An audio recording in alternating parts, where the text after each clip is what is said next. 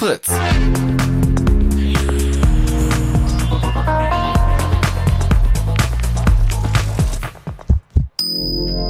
Blue Moon. Die zwei Sprechstunden.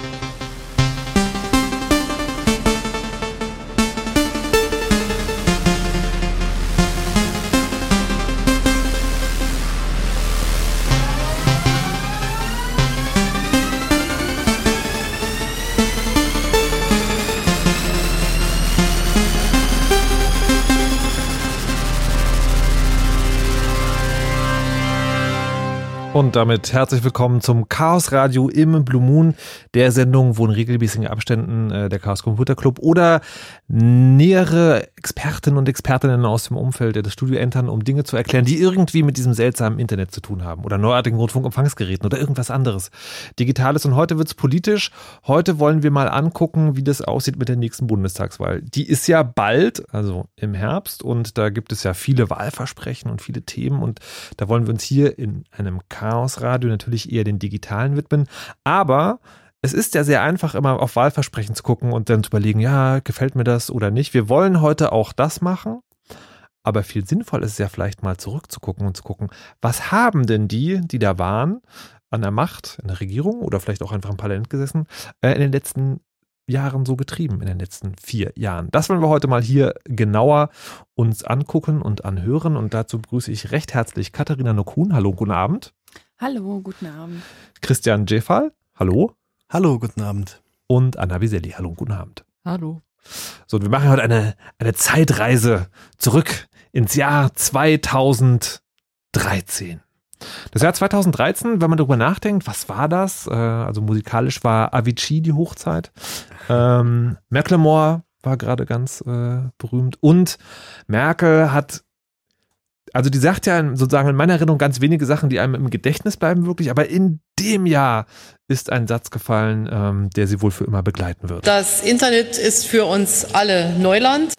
Und das hat sie gesagt, kurz nachdem Snowden ähm, an die Öffentlichkeit gegangen ist mit den ganzen Leaks. Also die Snowden-Leaks haben auch in diesem Jahr ihren Anfang genommen. Das war alles im Sommer und man fragt sich also, hm, also das Internet, also Neuland. 2013. Na gut, ähm, und dann ist ja vielleicht die Frage, ja, an diesen Satz kann man sich erinnern, aber in wem, welchem Zusammenhang ist der eigentlich gefallen? Der ist im Zusammenhang gefallen, dass äh, Barack Obama da war und klingt ein bisschen länger so. Das Internet ist für uns alle Neuland und es ermöglicht auch Feinden und Gegnern unserer demokratischen Grundordnung natürlich mit völlig neuen Möglichkeiten und völlig neuen äh, Herangehensweisen unsere Art zu leben in Gefahr zu bringen.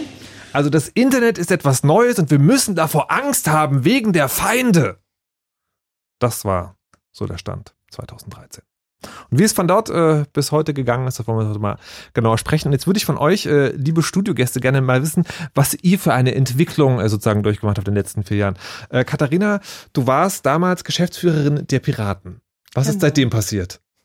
Oder bist du das immer noch? Nein. Nee, also ich äh, wurde zur politischen Geschäftsführerin der Piratenpartei nachgewählt. Also ich war die Nachfolgerin von Johannes Punada mit äh, einem recht sozialistischen Wahlergebnis auch angetreten.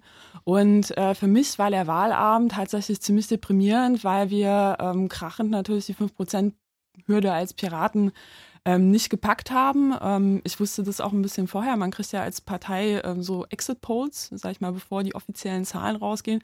Das heißt, man konnte sich auch ein bisschen vorbereiten. Man hat auch ein bisschen damit gerechnet, aber es war halt trotzdem knüppelhart. Und ähm, ich habe mich danach entschieden. Einen Monat später war auch so meine normale Wahlperiode vorbei, ähm, dann nicht wieder anzutreten. Und ähm, ja, habe danach äh, in den Jahren ziemlich viel für NGOs gearbeitet und mich viel eher in, sag ich mal, der digitalen Bürgerrechtsbewegung umgetrieben und bin auch im Herbst letzten Jahres dann aus der Partei ausgetreten. Bist aber sozusagen mit dem Thema, also nicht nur, äh, nicht nur digital Bürgerrechte durchsetzen, sondern auch, du beschäftigst dich auch noch mit dem Digitalen. Ja, klar, also es war ja auch schon vor den Piraten der Fall. Also ich war, bin quasi zur Politik gekommen durch den Arbeitskreis gegen Vorratsdatenspeicherung, weil ich damals dachte, ähm, bei vielen Gesetzen gibt es ja irgendjemanden, der kümmert sich drum, aber bei der Vorratsdatenspeicherung hatte ich das Gefühl, viele Leute, wo gerade der Bundestag checkt eigentlich nicht, was für ein krasses Überwachungsgesetz das mhm. ist. Ähm, ja, und habe dann auch zwischenzeitlich mal für die Verbraucherzentrale Bundesverband äh, gearbeitet in der Abteilung, die äh, berühmt berüchtigt ist für ihre Abmahnungen gegen Facebook, Google und Apple und Co. Okay, herzlich willkommen. Ähm, Christian Giefal, du warst damals Doktorand. Genau, ich habe äh, damals zu einem nicht digitalen Thema an der Humboldt-Universität ähm, promoviert und damals aber schon sozusagen mein, meine Leidenschaft äh, für digitale Themen entdeckt und habe deswegen in dem Rechtsreferendariat, was ähm, jeder Jurist ja machen muss, äh, versucht, besonders viele Stationen in dem Bereich zu machen. Ich war zum Beispiel beim Datenschutz äh, bei Siemens ähm, oder bei einer IT-Rechtskanzlei und ähm, habe dann im Anschluss daran äh, versucht, in der Wissenschaft weiterzumachen.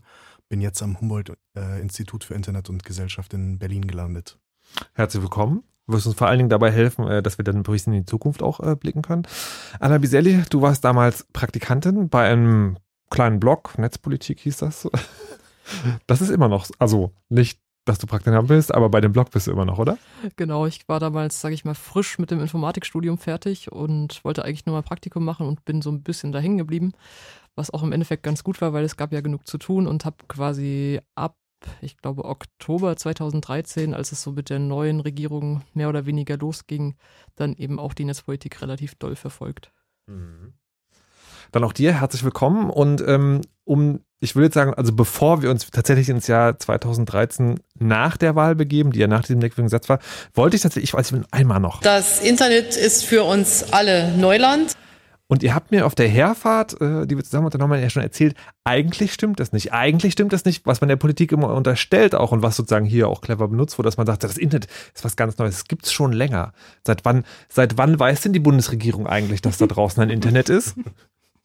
Ja, seit sie es äh, spätestens seit sie gelernt hat, wie man es überwacht. Aber es war natürlich, sag ich mal, aus äh, Campaigner-Sicht ähm, ein eiskalter, geschickter Spin. So. Und dieser, dieser Satz meinst du jetzt? Der Satz war mhm. kein Zufall, der Satz war vorgegeben und ähm, der war auch genauso geplant. Und es war auch, denke ich, schon gedacht, dass der genauso einschlägt. Ähm, und das hat Folgendes bewirkt, sag ich mal, bei vielen älteren äh, Unionswählern, dass sie gesagt haben, so ja, ach, so fühle ich mich ja auch vielleicht. Ne? Und die Leute, die gesagt haben, ähm, naja, wir unterstellen da jetzt mal eine böse Absicht, äh, wurden durch diesen Spin so ein bisschen als die Besserwisser dargestellt. Und äh, also ich im Nachhinein, also politisch betrachtet, war es ein geschickter Move, aber es war natürlich eine eiskalte Lüge.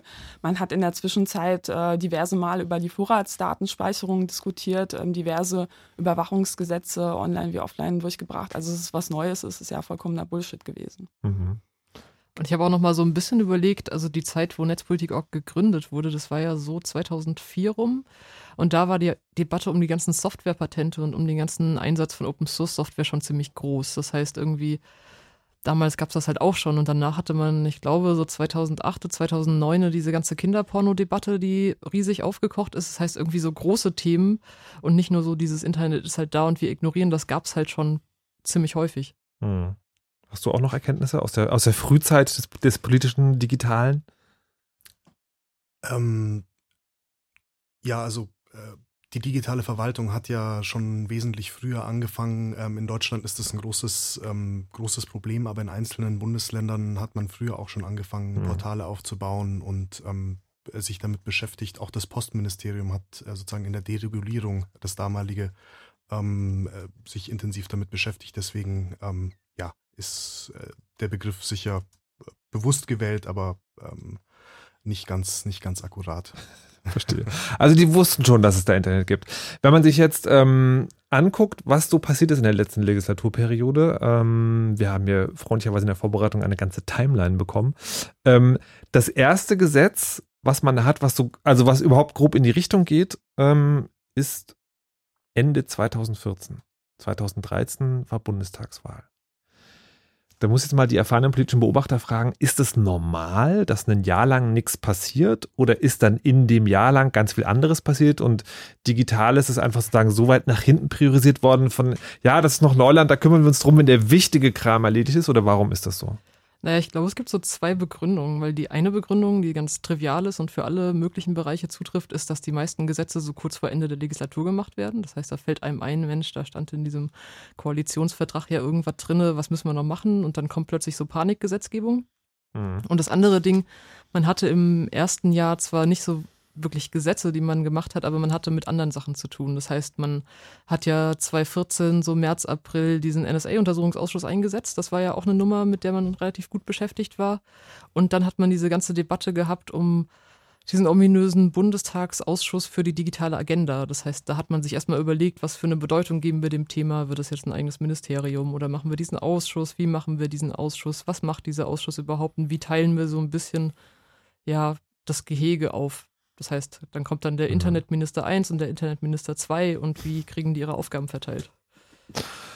Ja, man darf ja nicht vergessen, dass Snowden wirklich ähm, 2013 das Thema aller Schlag, also jeder zweiten mhm. Schlagzeile war. Ähm, und zwar auch nach der Wahl. Also ich kann mich erinnern, ich habe in der Zeit ähm, ich glaube, allein dreimal vor dem äh, Bundestag äh, eine Demonstration angemeldet und durchgeführt für Asyl für Edward Snowden. Und ähm, das hatte eine riesige Unterstützung, ähm, weit abseits so der üblichen Nerdkreise. Da ist halt äh, Omi und Oppi angekommen und äh, hat noch die Enkel mitgeschleppt, so, ähm, weil sie gesagt haben, das geht nicht, dass dieser junge, gute Mann äh, jetzt hier ähm, ja schutzlos ausgeliefert ist quasi. Ne? Und ähm, ich denke, das war auch so teilweise eine Art, äh, ja, politische Vorsicht, die da walten gelassen wurde, die auch nicht unberechtigt war, weil direkt äh, in der Zeit ein Überwachungsgesetz durchzuknüppeln, wo es noch ganz frisch war, wäre heikel gewesen. Mhm. Dann ist es aber sozusagen, wie gesagt, das ist der erste Termin, den wir drinstehen haben, Ende 2014 zum Gesetz zur Änderung des Antiterror-Dateigesetzes und anderer Gesetze gekommen. Da als äh, Nicht-Jurist rolle ich die Augen und frage mich, was ist da passiert? Könnt ihr das vielleicht nochmal genauer erläutern? Antiterror-Dateigesetz? Ja, das sage ich mal, grundlegendste, was man so in einem Satz sagen kann, ist, dass diese Antiterror-Dateien von einer reinen, sag ich mal, Datenbestandsdatei zu einer Analysedatei geworden sind. Da hat man quasi gesagt, okay, ihr dürft die Daten nicht nur sammeln, sondern ihr dürft jetzt auch da automatisiert irgendwelche Sachen rüberlaufen lassen, um Erkenntnisse zu bekommen. Da hatte irgendwie ein Gericht gesagt, das geht so nicht, dann braucht ihr ein neues Gesetz für, da braucht mhm. ihr eine Grundlage für, was ihr gerade macht. Und dann hat man eben gesagt, okay, wenn da jetzt zum Beispiel Aufnahmen aus Telefonüberwachung drin sind und dann muss man da ja irgendwas mit tun, weil die kann sich ja nicht jedes Mal jemand anhören und dann geben wir denen eben die Befugnisse, dass sie da automatisiert Sachen drüber laufen lassen können und Daten verknüpfen können und dann eben ihre mutmaßlich Verdächtigen finden können. Das heißt, da hat man einfach das Recht erweitert, mit dieser Datei zu arbeiten. War das damals ein großer Aufreger oder ist es einfach so über die Bühne gegangen? Ich kann mich nicht mehr so richtig dran erinnern, was vielleicht darauf hindeutet, dass es kein großer Aufreger war. Das heißt, ich glaube, so eine richtig große Aufmerksamkeit dafür gab es nicht. Irgendwie die Bundesdatenschutzbeauftragte hat dann irgendwann gesagt, das geht irgendwie so nicht, aber da kam dann auch nichts mehr und danach hat sich auch nicht mehr wirklich jemand dran erinnert, weil da kamen ja noch ein paar schlimmere Sachen, dann kann man das dann einfach vergessen. ist, das, ist das eigentlich sozusagen so auch als Masche in den letzten Jahren dann zu beobachten? Es werden Gesetze verabschiedet und dann passieren aber andere Dinge, die das vergessen lassen? Ich so weiß nicht, ob das eine absichtliche Masche ist. Ich glaube, es ist einfach so die natürliche Entwicklung der Dinge unter einer großen Koalition. Also das hat ja naja, aber was auf jeden Fall eine Masche ist, was man nochmal festhalten kann, sind, man sollte immer sehr vorsichtig sein, was im Bundestag passiert, wenn Fußball gespielt wird. So, ne? mhm. Also zur WM und EM, das ist immer so der beliebteste Zeitpunkt, um dann Dinge durchzubringen. Ja. Okay. Ähm, so, dann haben wir aber schon nächstes Jahr, 2015, Gesetz zur Einführung einer Infrastrukturabgabe für die Benutzung von Bundesfernstraßen. Wieso liebe Digital-Natives, die hier im Studio sitzen, warum äh, sind Bundesfernstraßen jetzt Teil des Chaosradios? Was ist da passiert? Na, man könnte auch einfach sagen Kennzeichenscanner. Aha.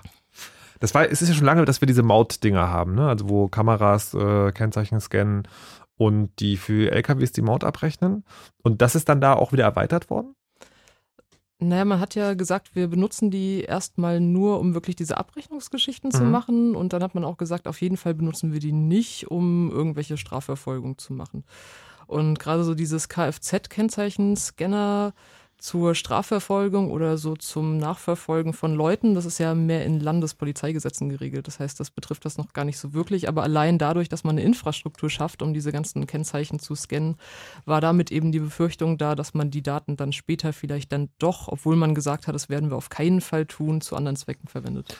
Das ist ja eine Befürchtung, die immer gerade was die Überwachungsgesetze angeht, dann kommt. Ist, hat sich das dann noch so bewahrheitet? Ich habe ich hab irgend sowas im Kopf, dass es tatsächlich dann irgendwie so war, dass man ja. Mautdaten mittlerweile für mehr benutzen kann als nur die Abrechnung. Naja, es, es gab ja diesen äh, Fall mit dem, äh, sag ich mal, Autobahn.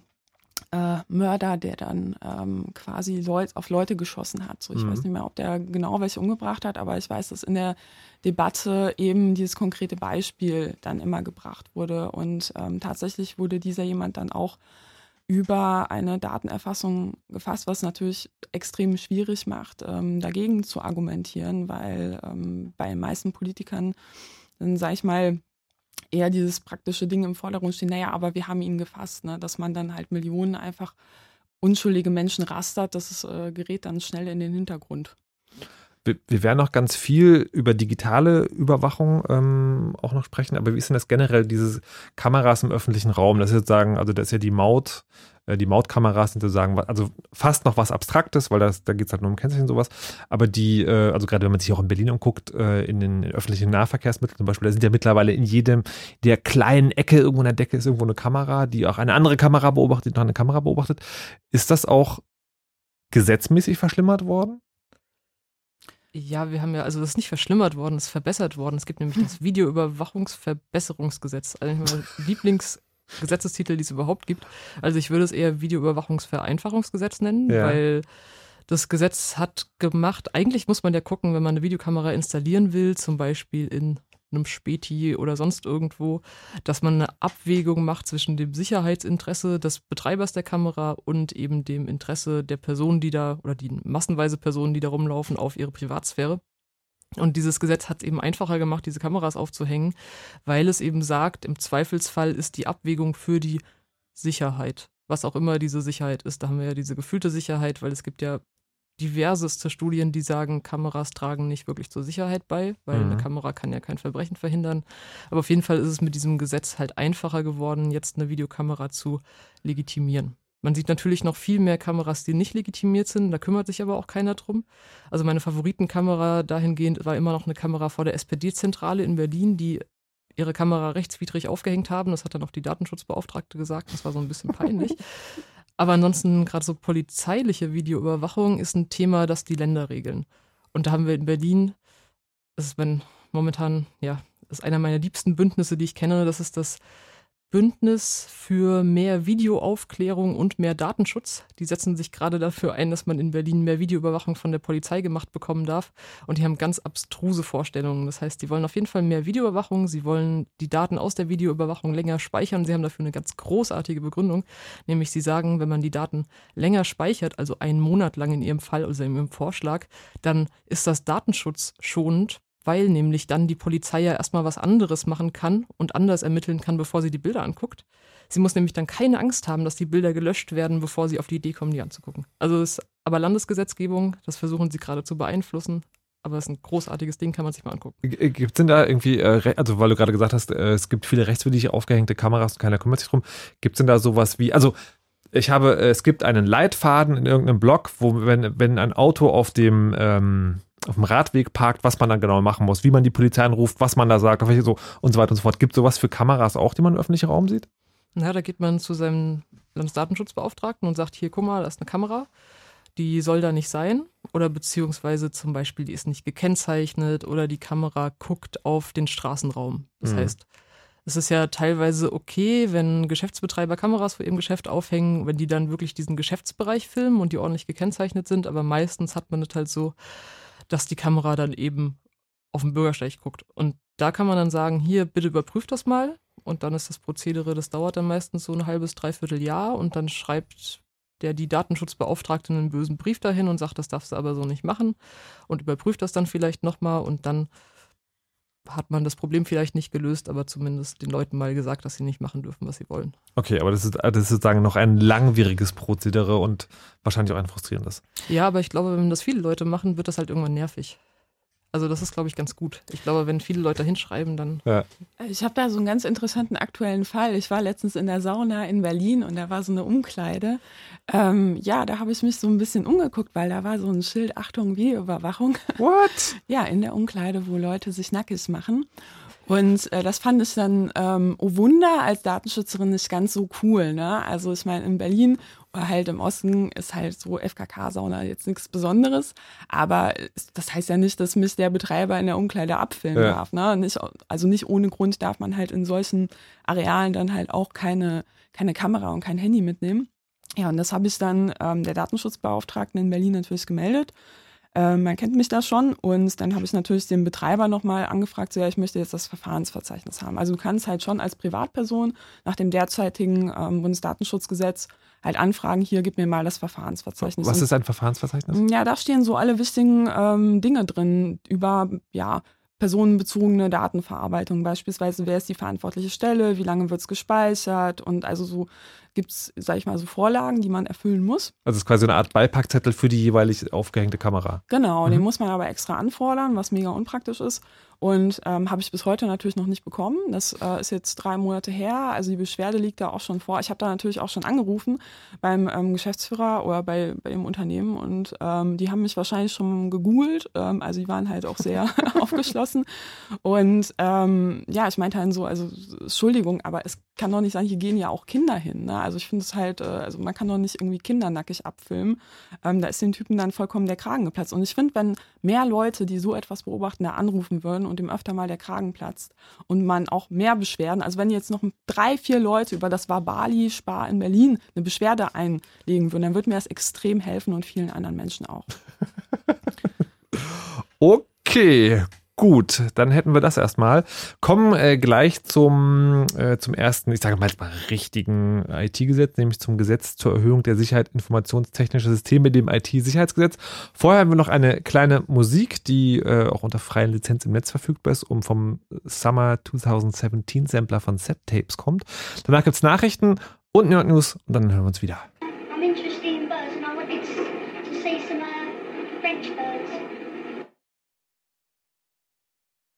going to be easy to communicate with the French people because of their different language. Well, my cousins asked me to bring uh, a sticker for his car, and uh, my sisters uh, asked me to bring some perfume back, and when I found out the price of it, I said, she'd be very lucky. French people be a bit different from me. Uh, if they do it,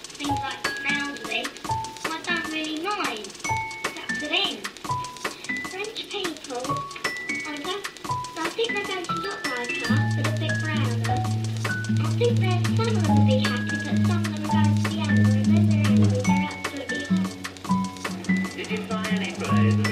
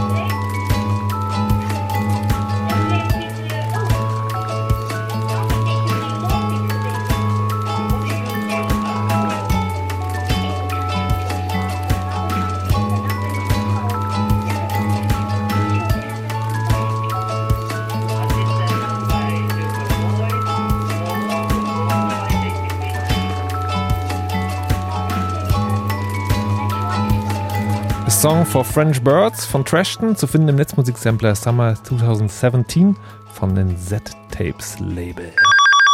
Super Radio 3000. Wir spielen die größten Super Mega Hits aller Zeiten mit der meisten Abwechslung und dem besten von heute im Super Mega Mix. Was kann ich für Sie tun? Ich bin der Jupp Nippenbräuch von Nippenbräuch Kleiderbügel International Unlimited. Ich habe Millionen mit Kleiderbügeln gemacht und es langweilt mich. Hm, interessant. Und jetzt steige ich ganz groß in die Politik ein. Und deswegen werde ich eure Senderklitsche da kaufen. Interessant. Ich kaufe die Moderatorin, ich kaufe die Musik, ich kaufe die Technik, der ganze Puff. Und dann kaufe ich mir noch ein paar Radiosender und ein paar Fernsehsender und ein paar Zeitungen dazu. Und alle müssen sie gut über mich berichten. Interessant. Und dann lasse ich mich wählen. Jetzt spielt keine Rolle. Verstehe. Da verbinde ich Sie gern mal eben mit unserer Marketingabteilung.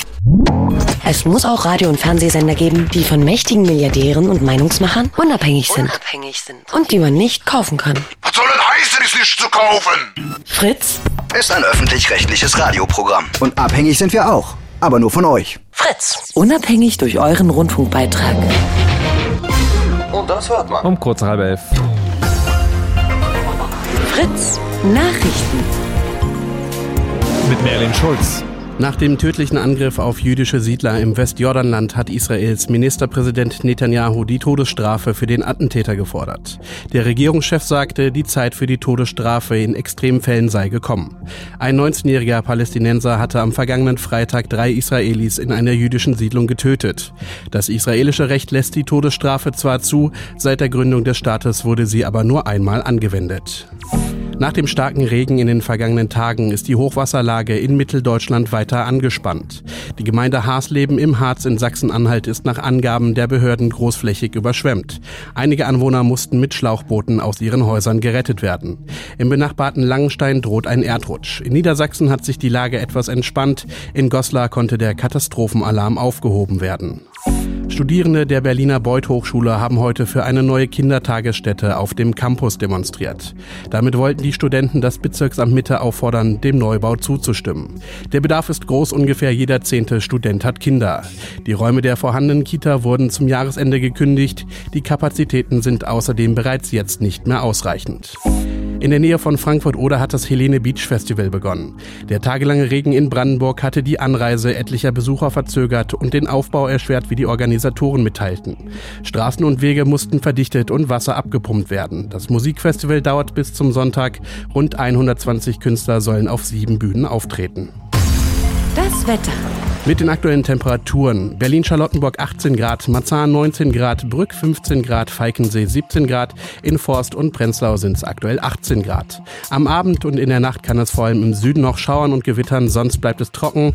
Der Freitag bringt Wolken und ein paar Schauer. Im Laufe des Tages lässt sich auch mal die Sonne blicken. Das Ganze bei Höchstwerten von 23 Grad in Berlin und 24 Grad in Brandenburg. Verkehr. A2 Magdeburg Richtung Berlin zwischen Brandenburg und Netzen gibt es Behinderungen wegen eines Unfalls. Vorsicht auf der A10 südlicher Berliner Ring Richtung Dreieck Spreeau zwischen Genshagen und Rangsdorf liegen Gegenstände auf der rechten Spur.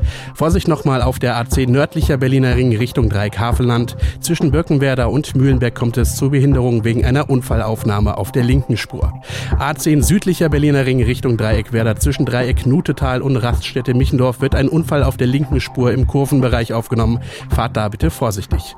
Vorsicht auch auf der A115 Zubringer Nutetal Richtung Berlin zwischen Saarmund und Potsdam-Drewitz gibt es Behinderung wegen eines Unfalls. Und Vorsicht im Kreis Uckermark auf der L284 zwischen Flemsdorf und Felchow befindet sich ein Rehbock auf der Fahrbahn. Allen unterwegs und da wo es geht, nur gute Fahrt. Fritz ist eine Produktion des RBB. Und wenn ihr gute Tipps in Sachen Mode, Filme, neue Platten, Bücher oder Games wollt, dann klickt doch mal fritz.de slash Tipps. Ihr hört das Chaos Radio im Blue Moon auf Fritz. Das ist nicht gelbe, gelbe ist die Nerd News nicht, die geschrieben wurden von Mo und präsentiert werden von Merlin Schulz. Petya entschlüsselt. Opfer der Verschlüsselungstrojaner Bisha, Petya und GoldenEye können aufatmen. Der Hersteller hat den Masterschlüssel veröffentlicht und es gibt bereits ein Entschlüsselungstool. Wenn man die verschlüsselte Festplatte noch besitzt, kann man die Daten wiederherstellen. Für Daten, die vom Trojaner NotPetya verschlüsselt wurden, gibt es noch keinen Masterschlüssel. Staatstrojaner noch 2017. Das Bundeskriminalamt will noch in diesem Jahr sein Staatstrojaner RCIS erweitern, um Smartphones zu hacken und Messenger mitzulesen. Das geht aus einem geheimen Bericht des Innenministeriums hervor, den netzpolitik.org in der letzten Woche veröffentlicht hat. Darüber hinaus hat das BKA auch noch die Spionage, Spionagesoftware FinSpy in der Hinterhand zum Zwecke der Redundanz. Diese Software der Firma Gamma wird vornehmlich in Schurkenstaaten eingesetzt, um Oppositionelle auszuspionieren. Sie kann weit mehr als das Gesetz erlaubt. Verbraucherzentrale verklagt Mediamarkt. Die Verbraucherzentrale NRW verklagt Mediamarkt, weil sie ein Smartphone mit Sicherheitslücken verkauft haben. Auf den betroffenen Geräten des Herstellers Mobistel wurden vom Bundesamt für Sicherheit in der Informationstechnik 15 Sicherheitslücken identifiziert. Sie können durch ein Update nicht behoben werden. Weil sich der Hersteller zu den Vorwürfen nicht äußerte, soll nun der Verkäufer verklagt werden, da er der unmittelbare Vertragspartner der Käufer sei. Es handele sich um einen Präzedenzfall, so die Verbraucherzentrale. EuGH schützt Fluggastdaten. Der Europäische Gerichtshof hat das geplante Abkommen zum Austausch von Fluggastdaten mit Kanada gestoppt.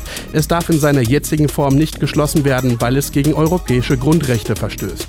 Die weitergegebenen Daten verraten zu viel über die Fluggäste und ihr Privatleben.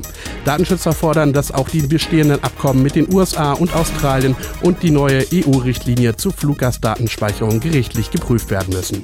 Melin Schulz präsentiert die Nerd News. Vielen Dank. Wenn ihr selber nachlesen wollt, die Links gibt's nach der Sendung auf chaosradio.ccc.de. Fritz.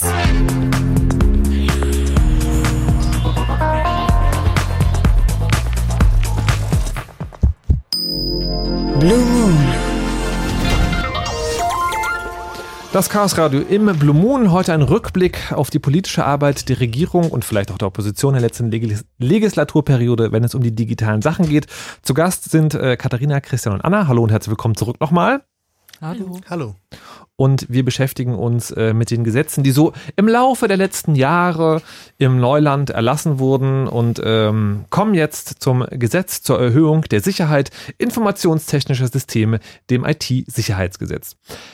Wenn ich mir jetzt das nochmal durch den Kopf gehen lasse, was dieser Titel mir sagt, wir sagen, geil, die Regierung hat endlich angefangen zu sagen, das wäre doch eigentlich gut, wenn niemand in unsere Rechner, also unsere informationstechnischen Systeme einbricht und die müssen geschützt werden, vor allen Akteuren, vor allen Dingen auch vor der Regierung selbst. Aber wahrscheinlich stand das nicht da drin.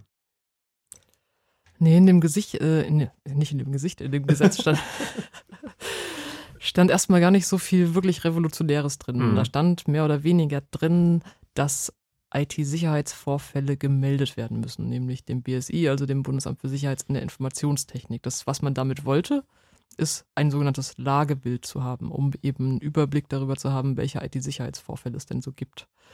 Und Aber jetzt, also nicht jeder Einzelne, sondern Firmen oder, Genau, oder wie? ja, ja, klar, also große Firmen. Und da war das halt so ein bisschen das Problem, dass dieses Gesetz extrem beschränkt war auf die sogenannten kritischen Infrastrukturen. Das heißt, es geht ja nicht mal wirklich um Firmen, sondern es geht um Apparate, die so groß sind, dass wenn sie ausfallen würden, dass dann Deutschland ein Problem hätte. Das kann zum Beispiel ein Krankenhaus sein, das kann Energieversorger sein, das kann der Wasserversorger sein, was auch immer. Und dann muss man sich halt fragen, die Meldepflicht war anonym. Das heißt, da ist jetzt kein Imageverlust.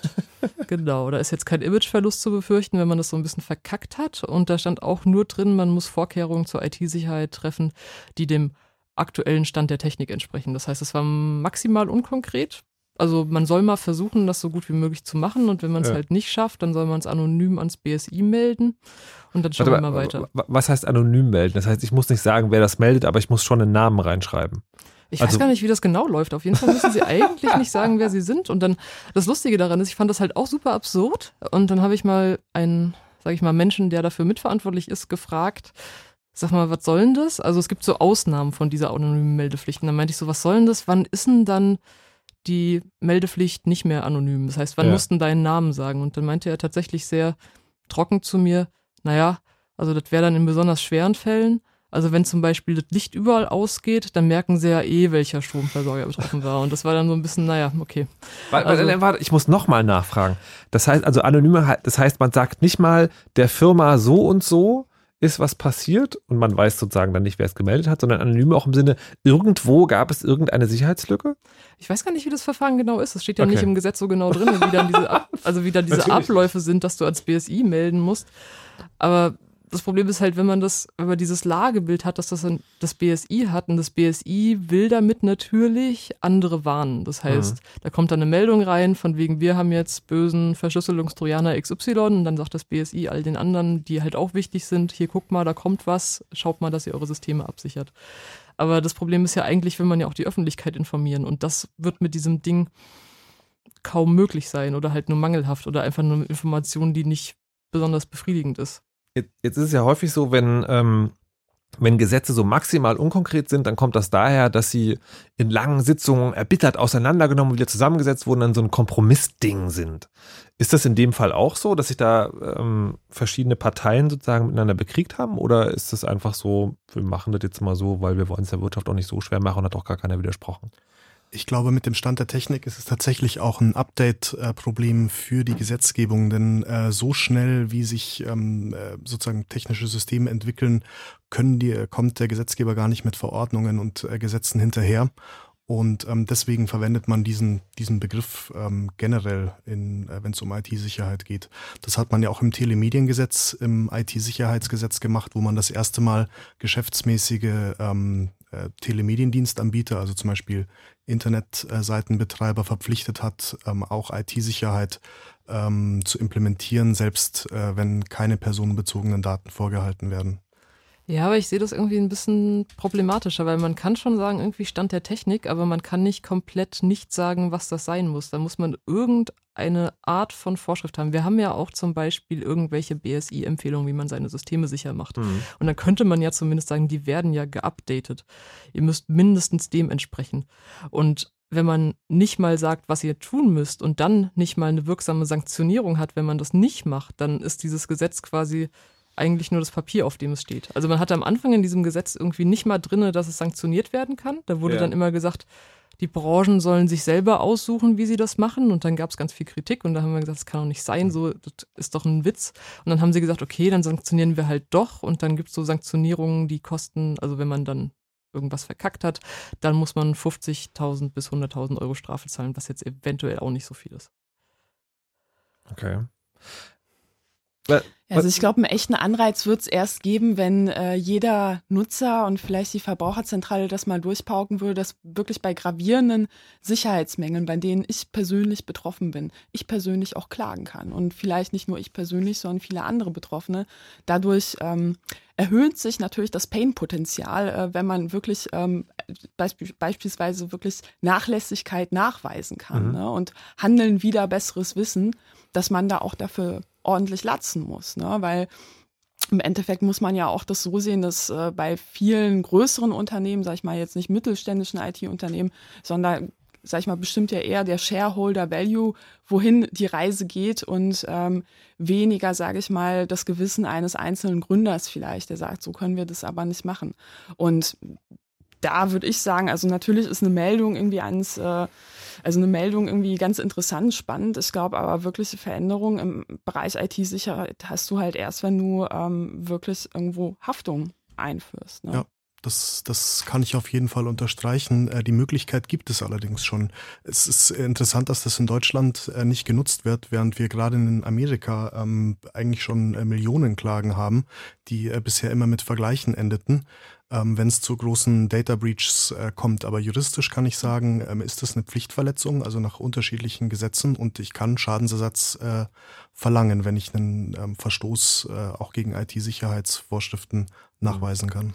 Also da freue ich mich auch auf die äh, EU-Datenschutzgrundverordnung. Da sollen ja die Meldepflichten ausgeweitet werden, weil meistens ist es ja so, dass, sage ich mal, große ähm, Sicherheitsmängel meistens nur dem kleinen elitären Kreis äh, der Heiseleser vorbehalten bleiben und, sage ich mal, ähm, ja, viele bekommen das einfach nicht mit. Und wenn es dann wirklich so ist, dass ich benachrichtigt werden muss von meinem Anbieter, ich glaube, da wird es ganz vielen Leuten auch schon mal flau im, im so, Magen werden, wenn die Playstation beispielsweise mal wieder schludrig mit meinen Daten äh, um sich also ist quasi Meldepflicht nicht nur im Sinne von, ich muss dem BSI oder irgendeinem Nee, Amt das ich- melden, ich sondern muss den Leuten ich muss zum sagen, User genau. hingehen und sagen so, pass auf, haha, leider ist da was kaputt gegangen. Ja, genau. Okay, ich, ich habe mal noch sozusagen eine, eine, eine generelle Metaebenenfrage. Ähm, dieses, also eure, eine Einschätzung von euch, nämlich was ihr glaubt, wie, was das Verständnis der Politik überhaupt von so, von so digitalen oder Softwaresystemen ist. Weil ich habe den Eindruck immer, ähm, wenn man sich mit dem Thema beschäftigt, weiß man, Software hat Fehler, also das ist grundsätzlich so und Software ist ein System, das immer wieder gewartet werden muss, also wo man Updates und Sicherheitslücken, äh, Updates machen und Sicherheitslücken ähm, äh, beseitigen muss. Und ich habe das Gefühl, dass die Gesetzgebung immer so in diesen, in, in so, einer, so einem Produktdenken da verhaftet ist. Also quasi, dass wenn der wenn der Kunde das dann kauft, dann ist das auch seins, dann muss er sich irgendwie so drum kümmern. Das ist ja auch, was Firmen dann gerne machen, die Verantwortung abwälzen, sagen, du betreibst die Software, ja, wir sind da gar nicht mehr zuständig.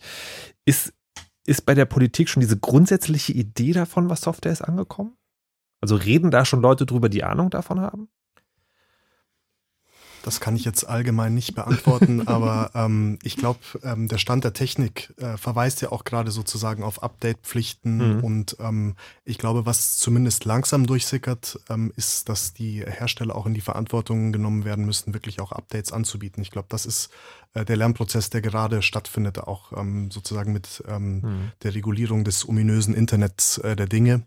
Ähm, aber ich glaube, dass mit dieser Update, Update-Pflicht und der Fehlbarkeit von Software ist wahrscheinlich was, äh, was im IT-Sicherheitsgesetz auch schon äh, in gewissem Rahmen berücksichtigt wurde. Kann man da eigentlich so sagen, also wenn man jetzt die letzten vier Jahre beobachtet, kann man da so klare Linien ziehen? Also gibt es bei sowas wie Update-Pflicht auch konservative, liberale und Linke oder sowas? Also ich würde mir jetzt vorstellen, es gibt vielleicht so jemand wie die FDP, der sagt so, nein, die Firmen haben damit nichts zu tun, die müssen ihre Investitionen sozusagen, das wäre eine viel zu große Belastung. Und alle anderen sagen aber so, nee, eigentlich schon eine gute Idee, dass sie es müssen. Oder gibt es da noch mehr Linien? Und gibt es da überhaupt so eine klaren Lager? Na, ich glaube, dass niemand wird sagen, dass es jetzt irgendwie schlecht ist, wenn Leute ihre Systeme updaten müssen und wenn IT-Sicherheit sichergestellt wird. Mhm. Aber ich glaube, die Gewichtungen verschieben sich. Aber gerade bei diesem IT-Sicherheitsgesetz hatte man gerade diese anonyme Meldepflicht dadurch so stark, dass die Unternehmen oder beziehungsweise die betroffenen Betreiber von den kritischen Infrastrukturen massiv lobbyiert haben. Also hat man natürlich Unternehmensinteressen und da gibt es dann immer Die Leute, die mit ihren schicken Lobbypapieren hingehen und sagen so, hey, das könnt ihr aber nicht machen, das ist ja nicht so gut für uns. Und ach, das ganze Zeug mit der IT-Sicherheit, das kostet ja so viel Geld Ja. und es passiert ja sowieso. Aber, aber wo nirgendwo gehen die hin? Na, die gehen dann zu den entsprechenden Ministerien, die die Gesetzesentwürfe Ja, vorbereiten. das, aber das ist parteienunabhängig. Das ist erstmal parteienunabhängig, klar. Ja. Die gehen Ja, auch im Zweifelsfall zu jedem. Die gehen erstmal in die Ministerien, solange die Gesetze erarbeitet werden. Wenn die Mhm. Gesetze vom Kabinett beschlossen sind, gehen sie halt in den Bundestag und labern die Abgeordneten an. Also das ist halt einfach so ein ewiger Kreislauf und dann versuchen sie denen klarzumachen, so wenn ihr das macht, ist aber die deutsche Wirtschaft irgendwie ganz böse dran. Und dann bringt man natürlich seine Interessen unter. Aber es wird natürlich keine der Parteien hingehen und sagen, wir brauchen die IT-Sicherheit nicht. Hm. Naja, das ist ja alles für die Sicherheit, ne? Weil wenn andere die Sicherheitslücken kennen, dann ist es ja umso gefährlicher. Das ist ja ein beliebtes Argument. Außerdem, ich glaube, man hat so ein bisschen zwischen den Parteien verschobene Wahrnehmung von, was müssen wir jetzt eigentlich machen? Müssen wir jetzt die IT-Sicherheit stärken oder müssen wir die Leute, die die IT-Sicherheit kaputt machen, bestrafen? Wir haben ja immer dieses. Beides? Ja, aber ich glaube, die, die Schwerpunkte sind anders, weil wenn man jetzt Okay. mal so konservativ ranguckt, dann sagt man einfach, wir machen ganz, ganz böse Strafen für die Leute, die die Ah, Systeme verstehe, kaputt machen. Und dann halten wir die davon ab. Oder wir Mhm. machen halt die Systeme so sicher, dass Leute das vielleicht gar nicht mehr so erfolgreich machen können. Und da hören sie ja nicht mal auf ihre eigenen Behörden, weil zumindest das BSI, das ja, sag ich mal, Ahnung davon haben sollte, sagt ja die ganze Zeit, Leute, benutzt Open Source Software. Dann wäre einiges nicht passiert, aber irgendwie hält sich keiner dran. Nice. Warum auf Experten hören? Das hat sich noch nie bewährt.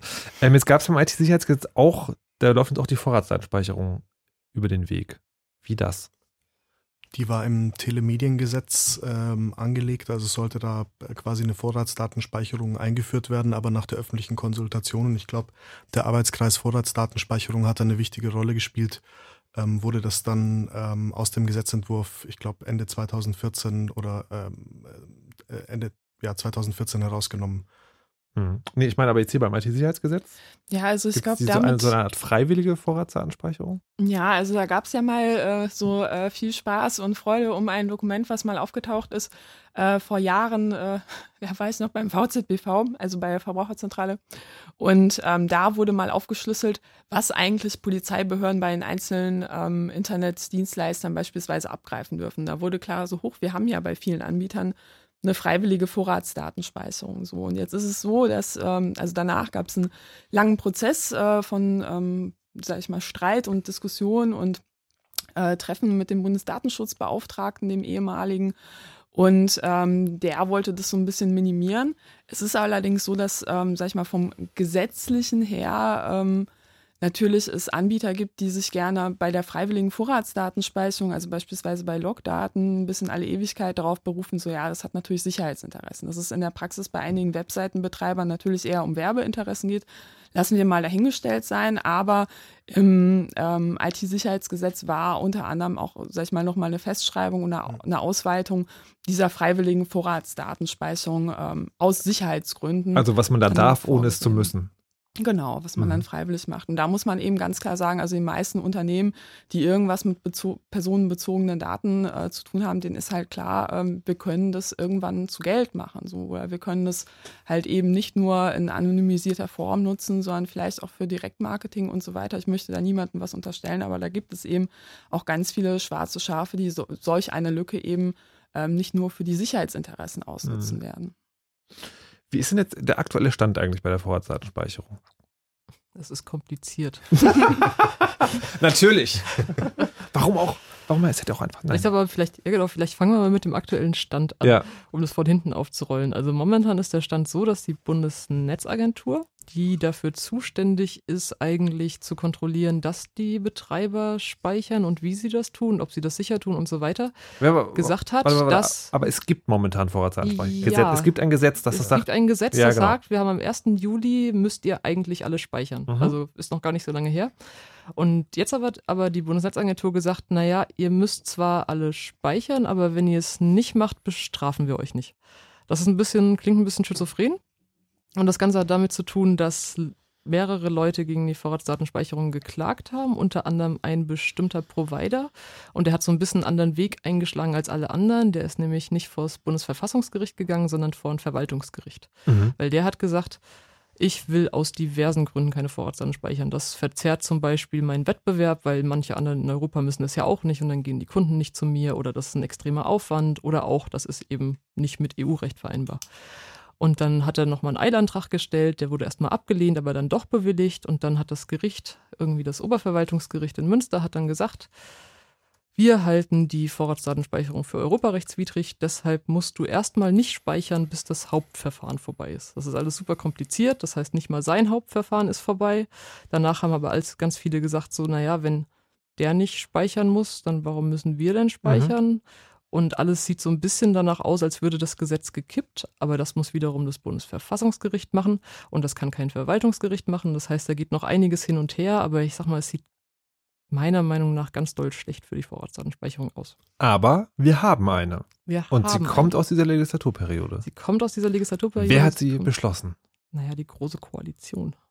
Alle? Bis auf zwei von der SPD oder so? Ja, Marco Bülow hat dagegen gestimmt. Der ist vor der Abstimmung noch zu uns in den Regen rausgekommen zur Demo. Die haben die also wieder eingeführt, was ja der zweite Versuch ist. Also die ist ja schon mal sozusagen versucht eingeführt zu worden. Das hat ja dann äh, nicht so doll geklappt. Ähm, aber vielleicht können wir an dem Punkt tatsächlich schon mal ein bisschen auf die Parteien eingehen und vielleicht auch jetzt schon in die Zukunft gucken. Habe ich mir gerade überlegt. Also, äh, CDU und SPD haben, bis auf Leute aus SPD, dafür gestimmt. Ähm, ist das immer noch so, dass sozusagen bei beiden Parteien große Zustimmung ist für Vorratsdatenspeicherung oder lehnen die sich jetzt so zurück und man hat so das Gefühl, die lassen das jetzt in der EU scheitern, das ist dann auch okay, das Thema gegessen? Oder gibt es da noch so richtig Leute, die wollen diese Internetdatenüberwachung? Na, ich finde es super witzig, weil wenn man sich mal die Wahlprogramme anschaut, was sie ja so fordern, dann mhm. sind CDU und SPD die einzigen, die sich nicht zur Vorratsdatenspeicherung äußern. Oh. Ziemlich bezeichnend, weil sie ja gemerkt haben, sie wollten das unbedingt haben. Also eigentlich wollte die SPD das ja offiziell nicht haben, weil Justizminister Maas hat ja gesagt, mit uns wird es keine Alleingangsvorratsdatenspeicherung in Europa geben. Zwei Wochen später war das dann wieder gegessen und dann hat er doch eine gemacht. Mhm. Aber auf jeden Fall äußern sie sich halt gerade nicht mehr dazu, weil sie gemerkt haben, wie sehr sie sich quasi in den, sag ich mal, in den Dreck gesetzt haben damit und wie verbrannt dieses Thema gerade ist. Das ist einfach nichts. Äh, Christian, ihr habt ja beim, äh, beim Humboldt-Institut für Internet und Gesellschaft einen, wie heißt das, digitaler Wahlkompass. Genau, Wahlkompass Digitales, ja. Wo ihr euch da mit, genau mit diesen Themen beschäftigt haben, also was dann sozusagen für die nächste Wahl versprochen wird. CDU und SPD sagen dazu anscheinend gar nichts. Kann man da vielleicht wenigstens zwischen den Zeilen äh, rauslesen, ob die da vielleicht eine Meinung zu haben? Oder? Ähm, im Wahlprogramm der CDU, CSU ähm, äh, ist sozusagen relativ äh, breit äh, aufgeführt, wie, wie viel die für die Sicherheit getan haben in der letzten Legislaturperiode. Mhm. Und ähm, da könnte man das vielleicht äh, zwischen den Zeilen lesen. Bei der SPD ist mir jetzt nichts äh, aufgefallen, muss also ich sagen. zwischen den Zeilen in dem Sinne von, äh, wir, wir finden das schon so gut. Ja. Okay. Wie ist es denn bei der Opposition, bei der jetzigen? Ähm, die Kleinparteien haben sich alle dagegen geäußert. Die Linke grundsätzlich, die Grünen und die FDP machen Gegenvorschläge. Die Grünen ähm, äh, ähm, schlagen eben vor, eine Berichtspflicht ähm, einzuführen. Ähm, also die wollen eine Vorratsdatenspeicherung, aber unter anderen Voraussetzungen. Genau, und die Hürden für die also ähm, äh, Abfragen zu erhöhen. Und die FDP hat einen ganz äh, spannenden äh, Vorschlag. Die sagen nämlich, eine Strafverfolgungsbehörde äh, kann ähm, sozusagen eine Vorratsdatenspeicherung ähm, anfordern. Dann werden die Daten aber erstmal eingefroren, in Anführungszeichen, auch im Wahlprogramm. Und ähm, äh, ein Gericht kann, ein unabhängiges Gericht kann die Daten dann auftauen und den Ermittlern zur Verfügung stellen. Also die wollen sozusagen da ähm, einen gerichtlichen Prozess noch dazwischen also, schalten. Also Vor Vorratsdatenspeicherung Anfang, das heißt aber sozusagen, es wird erstmal nicht gespeichert und erst wenn jemand sagt, jetzt aber, genau. dann wird ab dann wird in dem Fall Okay. Nennt sich Quick Freeze, deshalb Quick auch wieder genau. auftauen. Ja, genau, Quick Freeze. Äh, und die Linke fehlt da, glaube ich, noch? Oder welche Parteien habt ihr überhaupt drin? Ich bin gerade überrascht, FDP. FDP ist gar nicht im Bundestag. Wieso ist die in eurem Kompass drin? Genau. Glaubt ihr, ähm, die zieht wieder ein? Ähm, wir haben äh, eine Method äh, Methodik entwickelt und ähm, uns eben äh, Wahlprognosen des letzten Jahres angeschaut, also von 2016. Und wenn irgendeine Partei zu irgendeinem Zeitpunkt mal über 5% war in einer mhm. bestimmten Prognose, dann haben wir sie aufgenommen. Das heißt, ähm, CDU, CSU, SPD ähm, FDP, äh, die Linke und die AfD äh, haben wir untersucht. Ähm, ja. Äh, was sagt denn die Linke? Ähm, die Linke sagt äh, ziemlich klar, sie wollen ähm, keine verdachtsunabhängige Datenspeicherung und kein Profiling. Ähm, also sie sprechen sich grundsätzlich gegen die Vorratsdatenspeicherung aus. Und sind da die einzigen?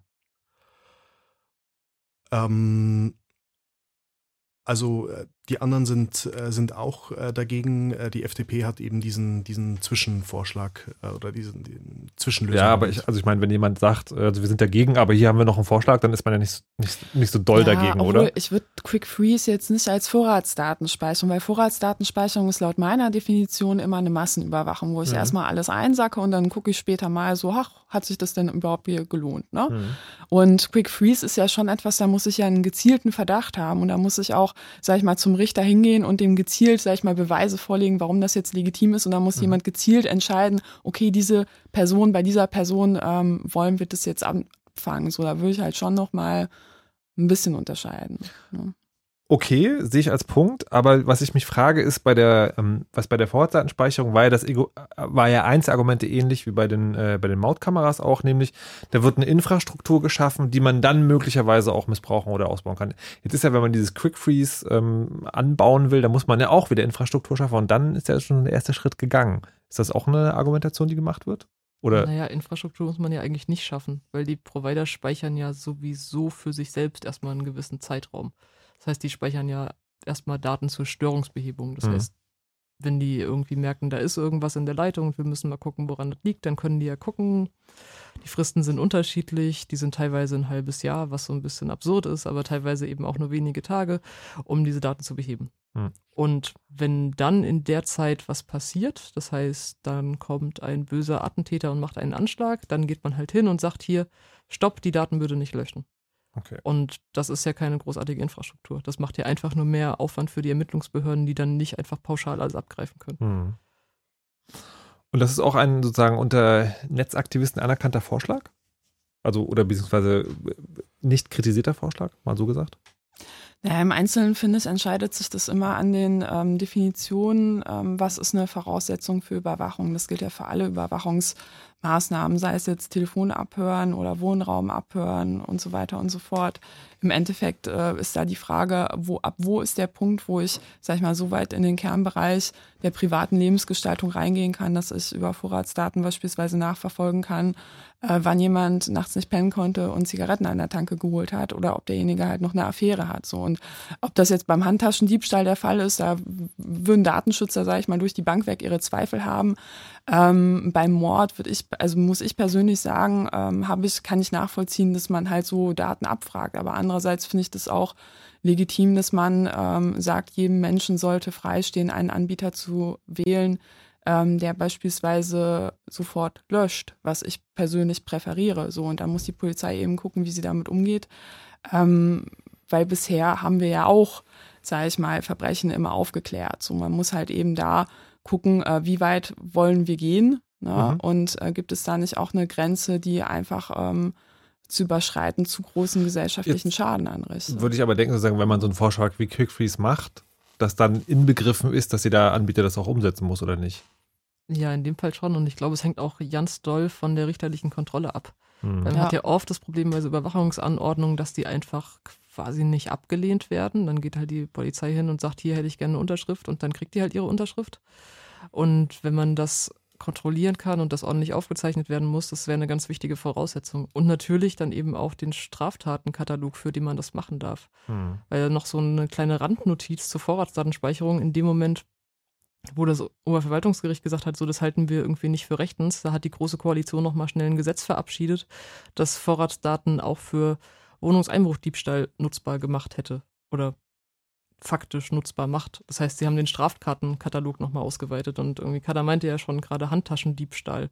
Also wo setze ich da die Grenze? Geht es dann Mhm. eben um Mord oder kann ich die Daten abrufen, wenn jemand in eine Wohnung eingebrochen ist oder kann ich die Daten abrufen, wenn jemand irgendwie eine Spezie aus dem Spedi geklaut hat? Hm.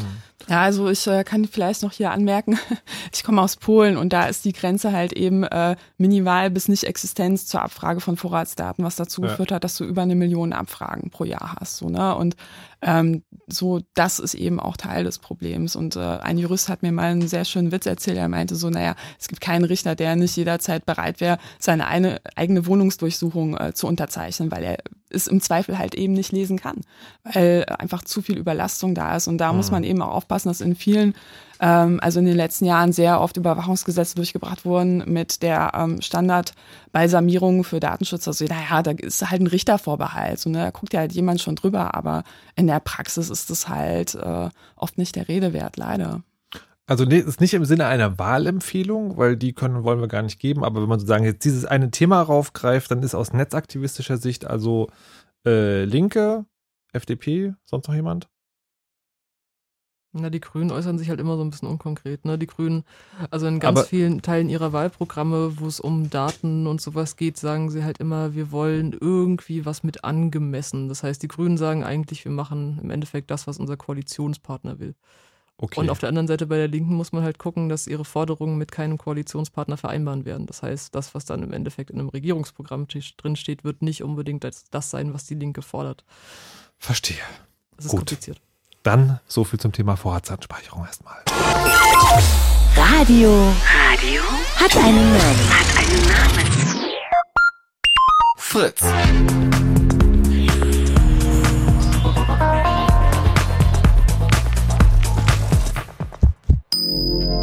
Blue Moon. Die zwei Sprechstunden.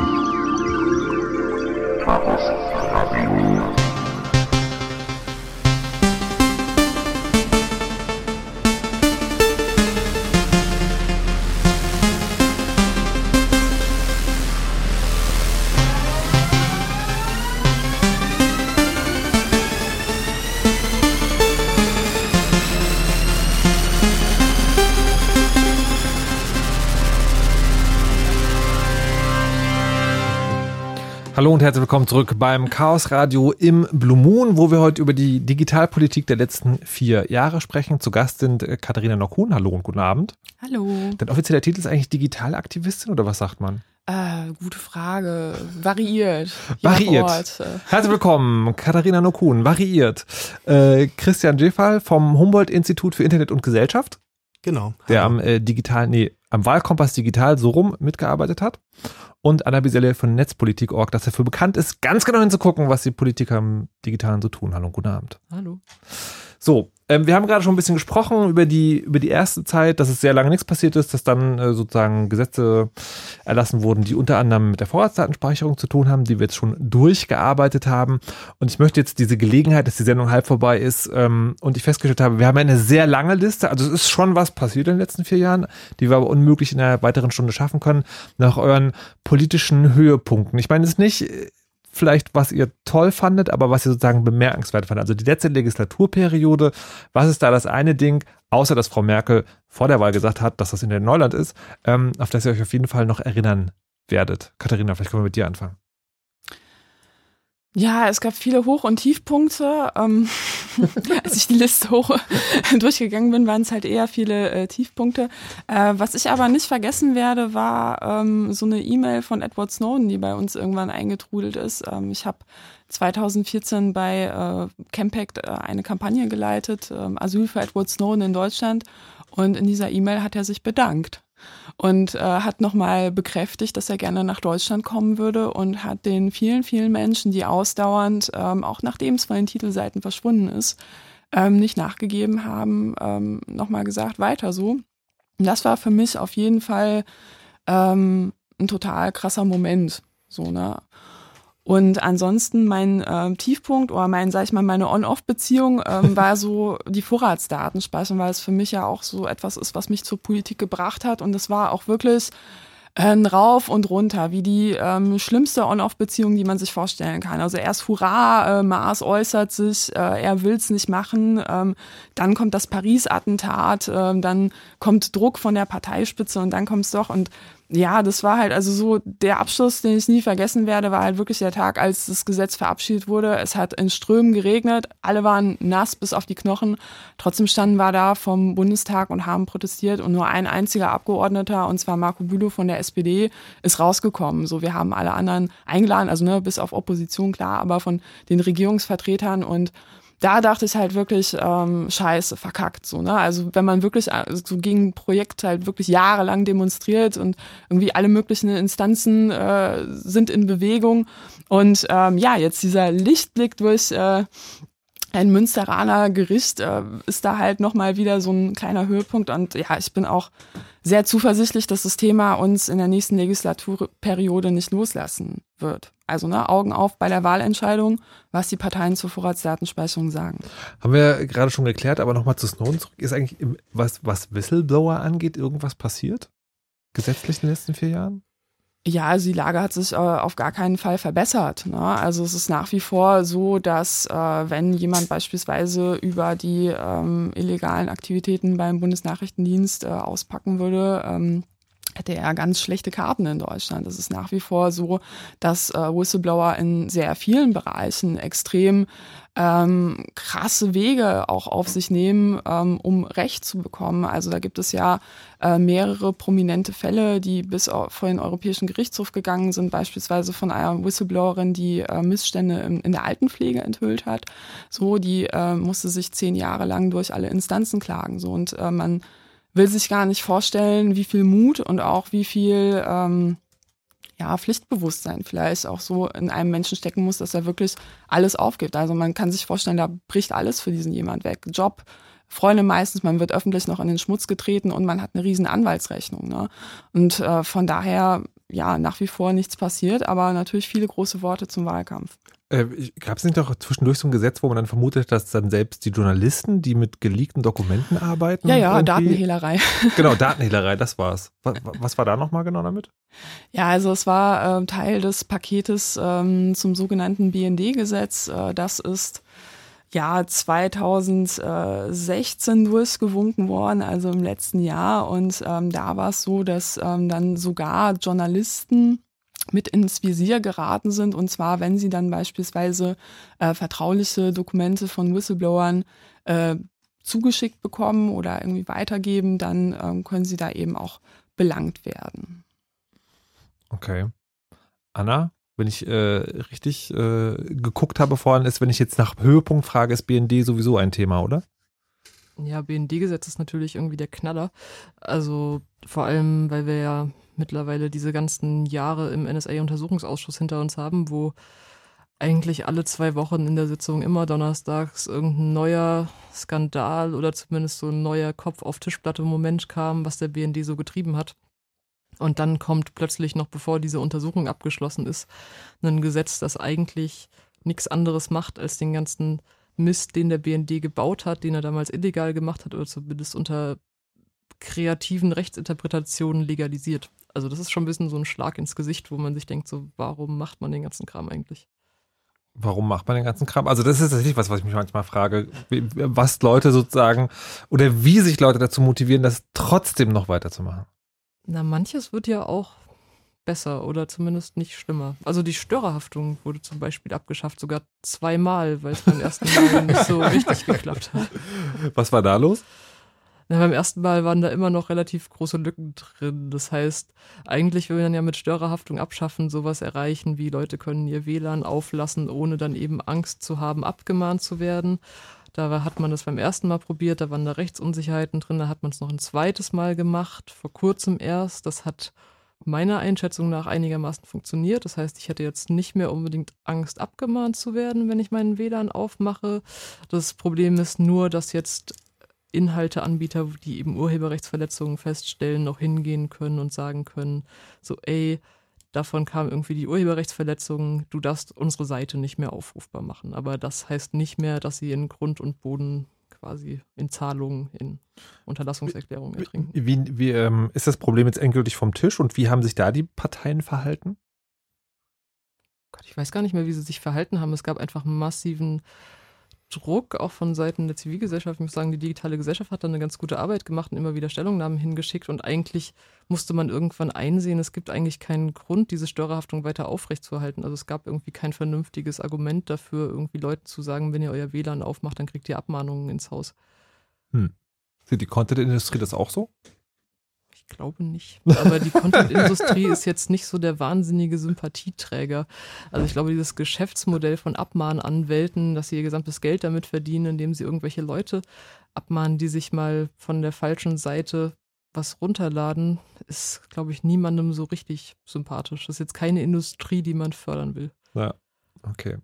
Christian, wie ist es denn bei dir eigentlich? Was ist denn dein, dein netzpolitischer Höhepunkt aus der letzten Legislaturperiode oder Tiefpunkt? Genau, ich habe einen Tiefpunkt, einen ein Höhepunkt, äh, der Tiefpunkt ist äh, genauso wie bei dir eigentlich äh, die G10-Gesetzgebung und äh, vor allem auch der Blick sozusagen in andere Länder ähm, und äh, die Erkenntnis, dass eigentlich sozusagen Massenüberwachungstools äh, legalisiert wurden überall. Ähm, meine Hoffnung bei der Sache ist, dass das ähm, einfach der Beginn sozusagen des rechtsstaatlichen, rechtsstaatlichen Auseinandersetzung mit diesen Gesetzen ist, ähm, äh, die dann ähm, mit breiter, sozusagen mit einer breiten Koalition bekämpft werden. Und ein bisschen Hoffnung gibt mir, dass in Deutschland es doch auch schon ziemlich viele Leute gibt, die sich dagegen ausgesprochen haben. Ähm, unter anderem der konservative ehemalige äh, Präsident des Bundesverfassungsgerichts äh, Hans-Jürgen Papier, der da eigentlich ein ziemlich ähm, kritisches Gutachten auch dazu ähm, geschrieben hat. Aber dass, dass das auf der ganzen Welt eigentlich eine ähnliche, ähm, ähnliche Bewegung gab, ähm, diese ähm, Tools sozusagen zu legalisieren, das, das hat mich einfach äh, erschüttert, muss ich sagen. Und der Höhepunkt ähm, ist im gleichen Kontext für mich ganz klar die Datenschutzgrundverordnung, also das europäische ähm, Datenschutzgesetz, ähm, das natürlich kritisch und, und ähm, äh, auf, äh, diskutiert wurde, aber auch willkommen geheißen wurde. Ähm, was auf jeden Fall ein Unterschied ist, ist, dass der Datenschutz jetzt ein viel, viel schärferes Schwert hat und man, man spürt es richtig sozusagen. Ähm, Tatsächlich. Äh, ja, ja, also der Markt für Datenschutzbeauftragte ist halt momentan so ein bisschen leer, weil ganz viele große Unternehmen gerade merken, so huch, hier ist ja so ein Aufgabenkatalog, den muss ich demnächst mal erfüllen. Und wenn nicht, dann riskiere ich auch dann was. Ne? Aber das ist genau die Frage, weil du sagst gerade schärferes Schwert. Ich habe ja den, äh, ja, also ich habe bis jetzt immer so, also Datenschützer können eigentlich da gibt es nichts, was sie so richtig machen können, außer vielleicht mal so ein bisschen Bußgeld verhängen. Was ist denn das scharfe Schwert, was sie jetzt bekommen haben? Bußgeld in Höhe von 4% des Unternehmensumsatz, äh, Jahresumsatzes äh, oder äh, maximal in Höhe von, also alternativ äh, von 25 Millionen Euro. Und vor allem diese 4% des Unternehmensumsatzes für einzelne Datenschutzverstöße ist was, was ähm, sozusagen äh, Datenschutzprobleme sofort in, bei einem großen Unternehmen sofort in den Vorstand bringt. Also das müssen dann die obersten Obersten in so einem Unternehmen entscheiden. Und äh, dementsprechend wird das auch viel, viel wichtiger.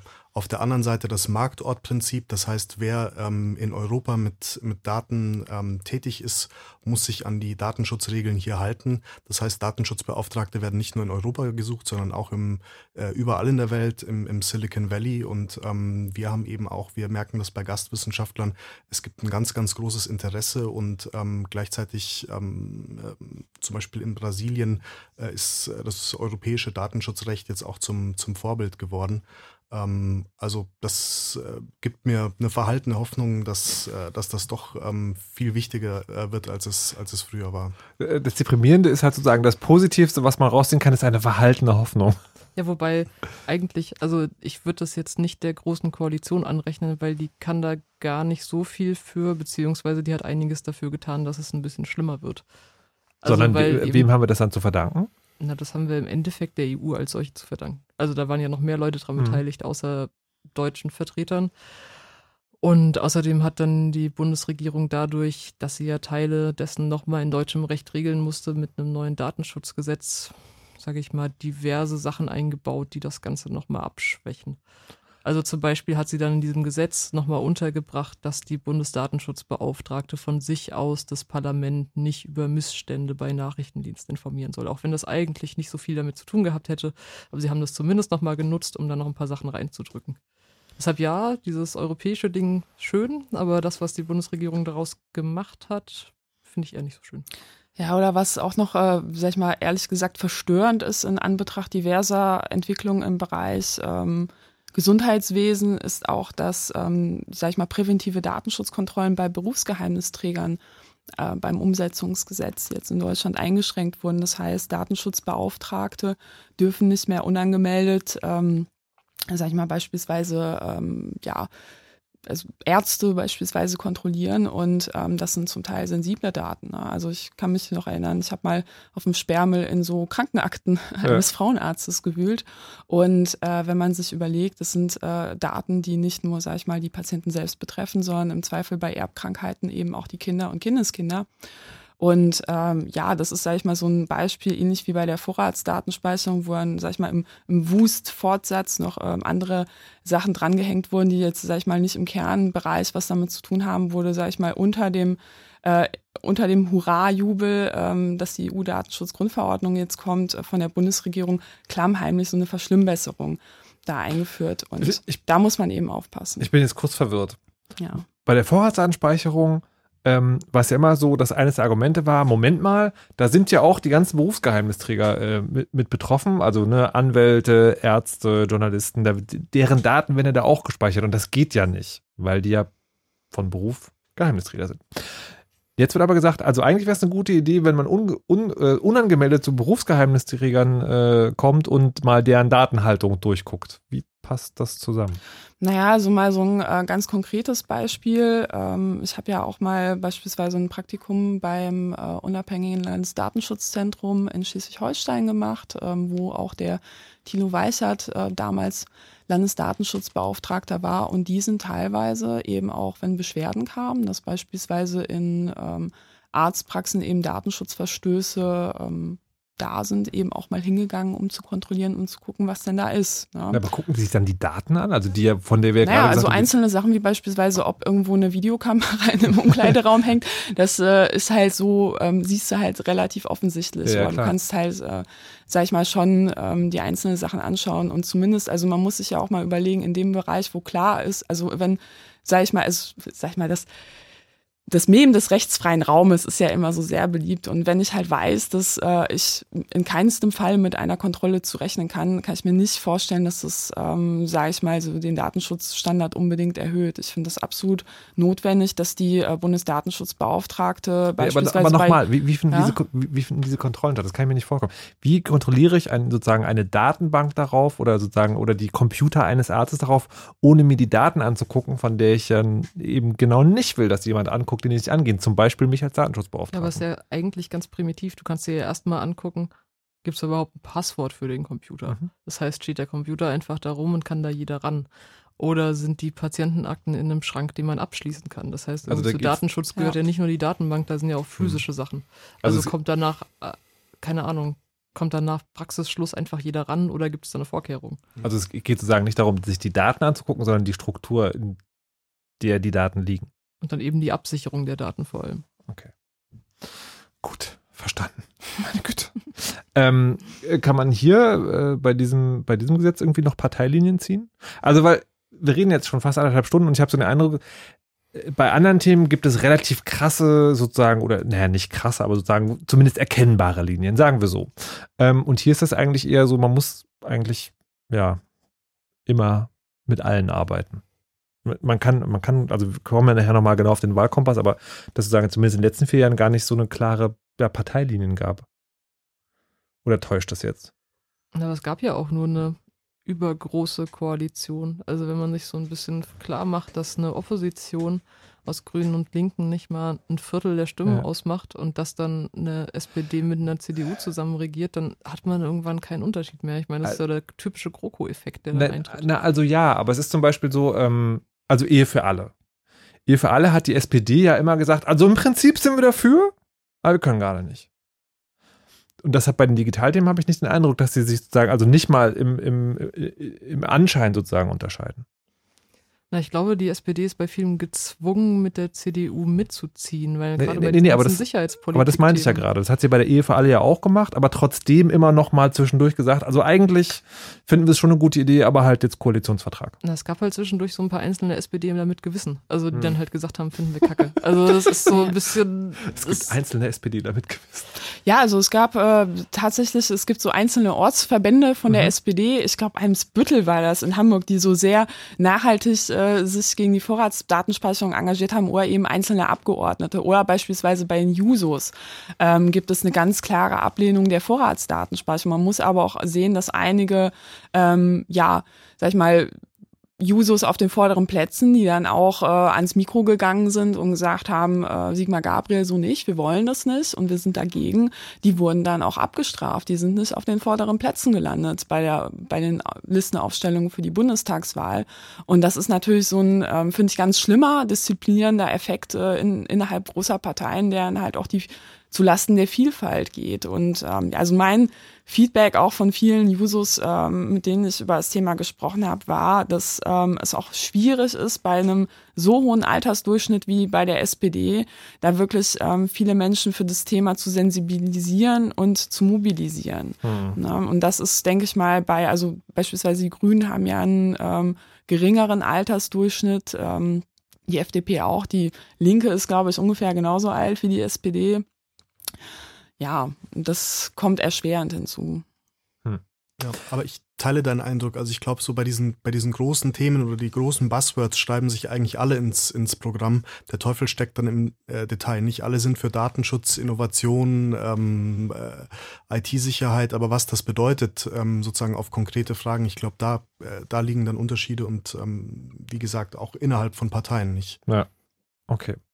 Wir sind jetzt, also das, also ja, okay, sage ich jetzt einfach so. Es ist halt deprimierend. Wir sprechen gleich äh, in der letzten halben Stunde noch über die Zukunft. Ich möchte jetzt, bevor wir äh, zu den Nachrichten kommen, noch ähm, zwei kleine Detailsachen klären. Das eine ist, wir haben gleich noch eine Hörerfrage. Robin hat angerufen. Und das andere ist, in der Vorbereitungsliste, die er mir mitgegeben hat, steht auch etwas drin, wo ich so denke, hä, was macht das hier? Das erste Gesetz zur Änderung des Gesetzes über den deutschen Wetterdienst. Was hat das mit Digitalthemen zu tun? Oder hat euch das jemand reingeschmuggelt und ihr wisst es auch nicht? Nee, nee, nee. Ich, ich kenne es nicht im Detail, aber es geht auf jeden Fall darum, wie der deutsche Wetterdienst seine Daten zur Verfügung stellen darf. Das war irgendwie, auf jeden Fall war es gut. Ich glaube, er darf jetzt mehr als vorher oder Ja. zumindest wurde es nochmal geregelt. Okay, das ist das ist das, äh, das ist das Überthema Open Data. Genau. Also quasi, es gibt ja diese Forderung, ähm, die Regierung kriegt ja von uns Geld durch die Steuern, da werden ganz viele Daten produziert und die wollen wir eigentlich alle immer sehen. Und das sozusagen, der Deutsche Wetterdienst ist da eine dieser Sachen. Ah, okay. Gibt es da eigentlich, äh, gibt's, also ich bin ja hier auf der Suche immer nach Parteilinien, ne? gibt es da sozusagen, also was diese Open Data Nummer angeht, Dinge, wo man sagen kann, okay, da gibt es äh, so konservative und liberale Ansichten? Ähm, ich glaube, dass grundsätzlich äh, mittlerweile die meisten für Open Data sind, aber aus unterschiedlichen Gründen. Die einen betonen eher sozusagen eine Wirtschaftsförderung und Mhm. den anderen geht es äh, vor allem um Transparenz, Partizipation und äh, die Möglichkeit der, der Kontrolle. Also Aber, aber sozusagen, es bildet sich so ein gesellschaftlicher äh, Konsens ab, der auch in der Politik sich widerspiegelt? Also ich meine, letztlich ist uns ja egal, warum, Hauptsache sie machen es. Ähm, ich denke schon. Also ähm, es gibt äh, jetzt eben das ähm, Open Data Gesetz, das das E-Government Gesetz auch für die Bundesministerien ähm, äh, geändert hat. Die müssen jetzt auch äh, mit gewissen Ausnahmen, aber äh, in der Regel eben ihre Daten veröffentlichen.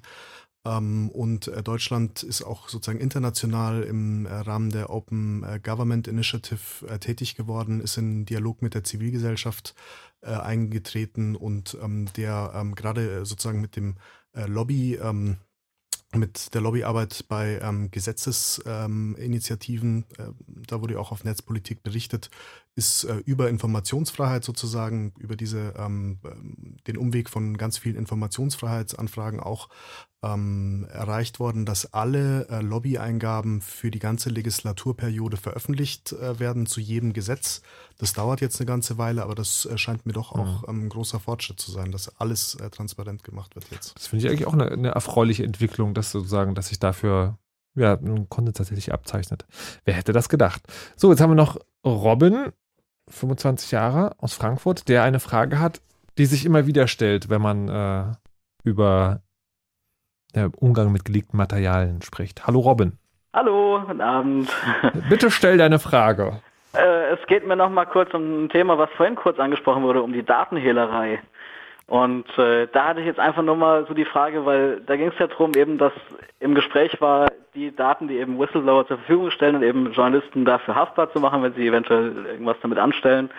Und das wollte ich einfach mal fragen, wie das denn eigentlich sein kann, zum Beispiel, dass man auf der einen Seite sowas strafbar machen will und auf der anderen Seite aber zum Beispiel jetzt die deutschen Steuerbehörden CDs einkaufen von ausländischen Banken zum Beispiel, um, Steuerbehör äh, um Steuerhinterzieher zu, zu überführen, weil das ist ja auch nicht legal. Das sind ja auch eigentlich beschaffte Daten, mit denen man so ohne weiteres eigentlich nicht arbeiten dürfen sollte oder ja, halt, wenn Kann- man jetzt kann man annehmen. Datenhehlerei so aufgreift. Ja. Kann man annehmen? Äh, Hat jemand eine Antwort darauf?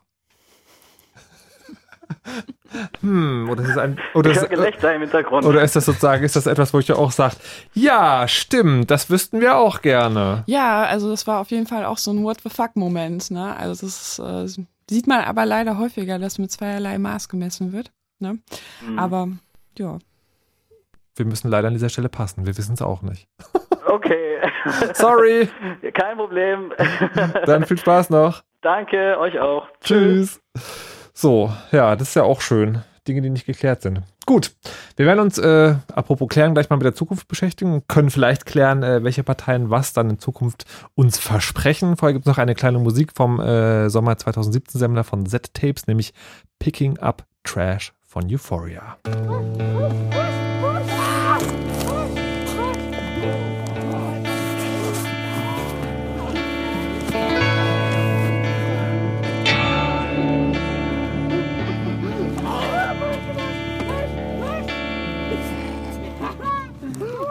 Fuck out. Open the door.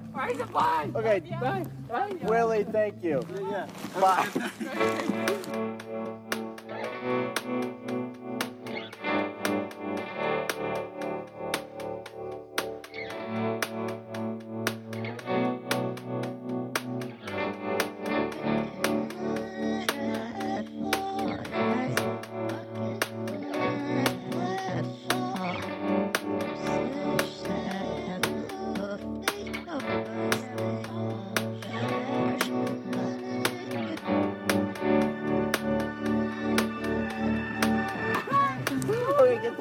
out. Open the door. Okay. Willie, thank you. Bye.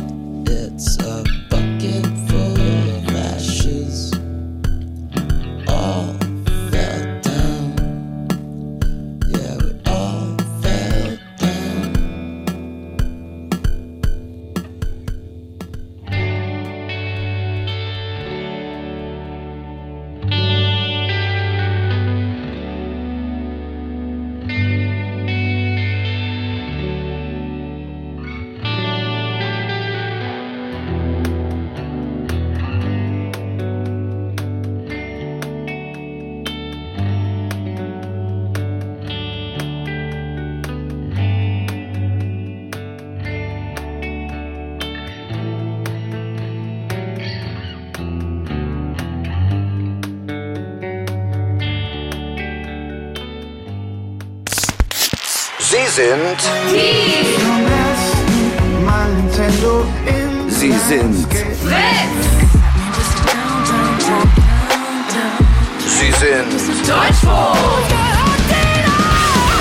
Und sie sind.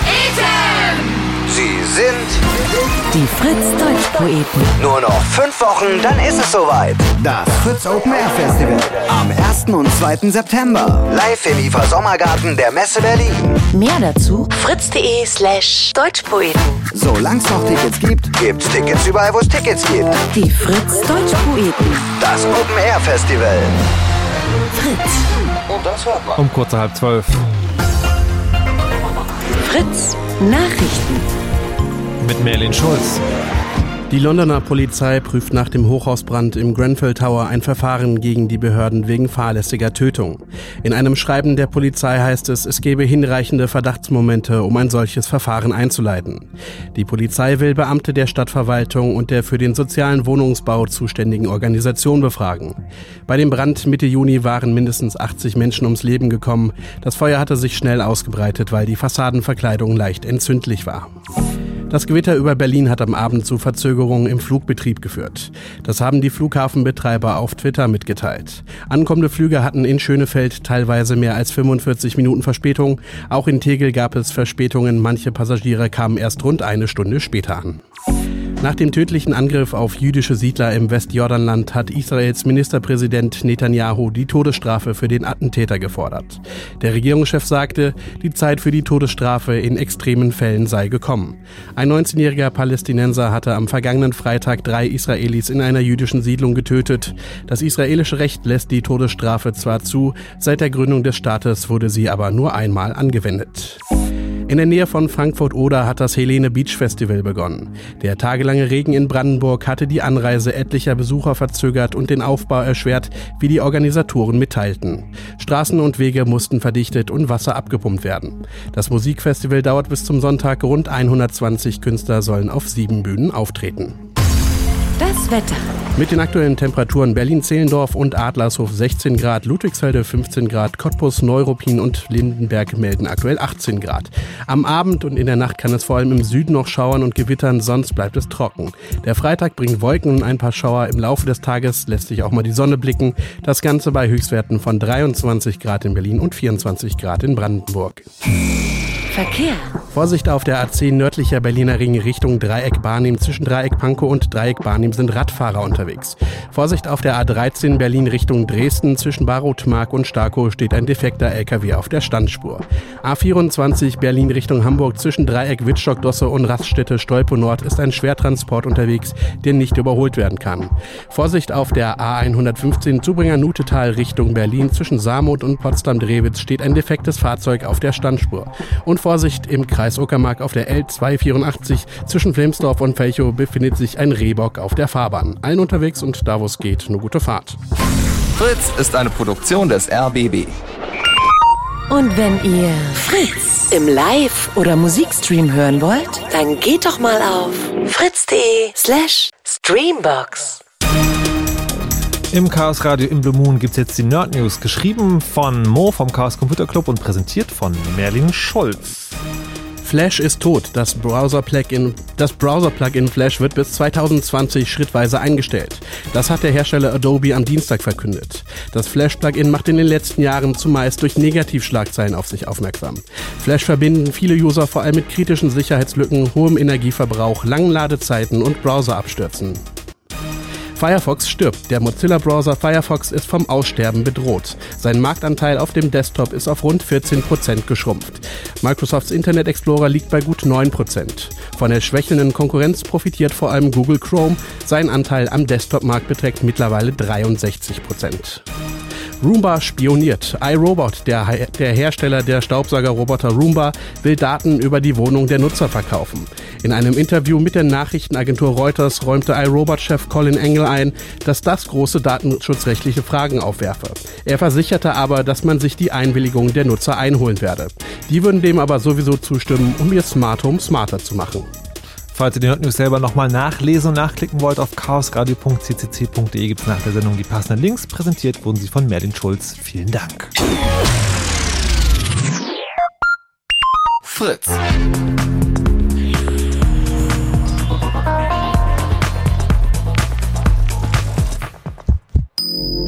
Blue Moon.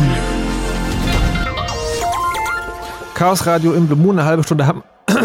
Entschuldigung, mein Name ist Markus Richter und ich habe einen Frosch im Hals. Eine halbe Stunde haben wir noch, um uns über die äh, Wahlprogramme der Bundestagsparteien und deren digitale Ausprägung ähm, zu unterhalten. Warum machen wir das? Weil wir heute in der Sendung einen Rückblick gehalten haben auf die letzten vier Jahre digitale Politik der Regierung und auch der Opposition. Und wir haben eine Sache vergessen, nämlich den Staatstrojaner. Haben wir einen Staatstrojaner? Wer hat uns den Staatstrojaner gebracht und was kann er überhaupt? Wir haben eigentlich schon ziemlich lange einen Staatstrojaner. Also eigentlich darf man so einen Staatstrojaner seit 2009 einsetzen, aber nur für, also nur gegen Terror. Na, aber der war doch auch kaputt zwischendurch, oder? Der war, der war kaputt, der durfte mehr als er sollte, als er, nee, der konnte mehr als er durfte, so rum. Und eigentlich ist das auch immer noch so, zumindest den, den man sich eingekauft hat, den prüft man jetzt, glaube ich, in der dritten Version und irgendwie kann er immer noch mehr, als er darf. Das heißt, eigentlich darf man ja nur so laufende Kommunikation damit abfangen. Das heißt, bevor sie verschlüsselt wird, aber halt schon so laufende Kommunikation. Aber leider können die Dinger halt immer auch noch so gucken, was man so auf seinem Telefon hat und alte Nachrichten lesen und das kriegt man denen einfach nicht ausgetrieben.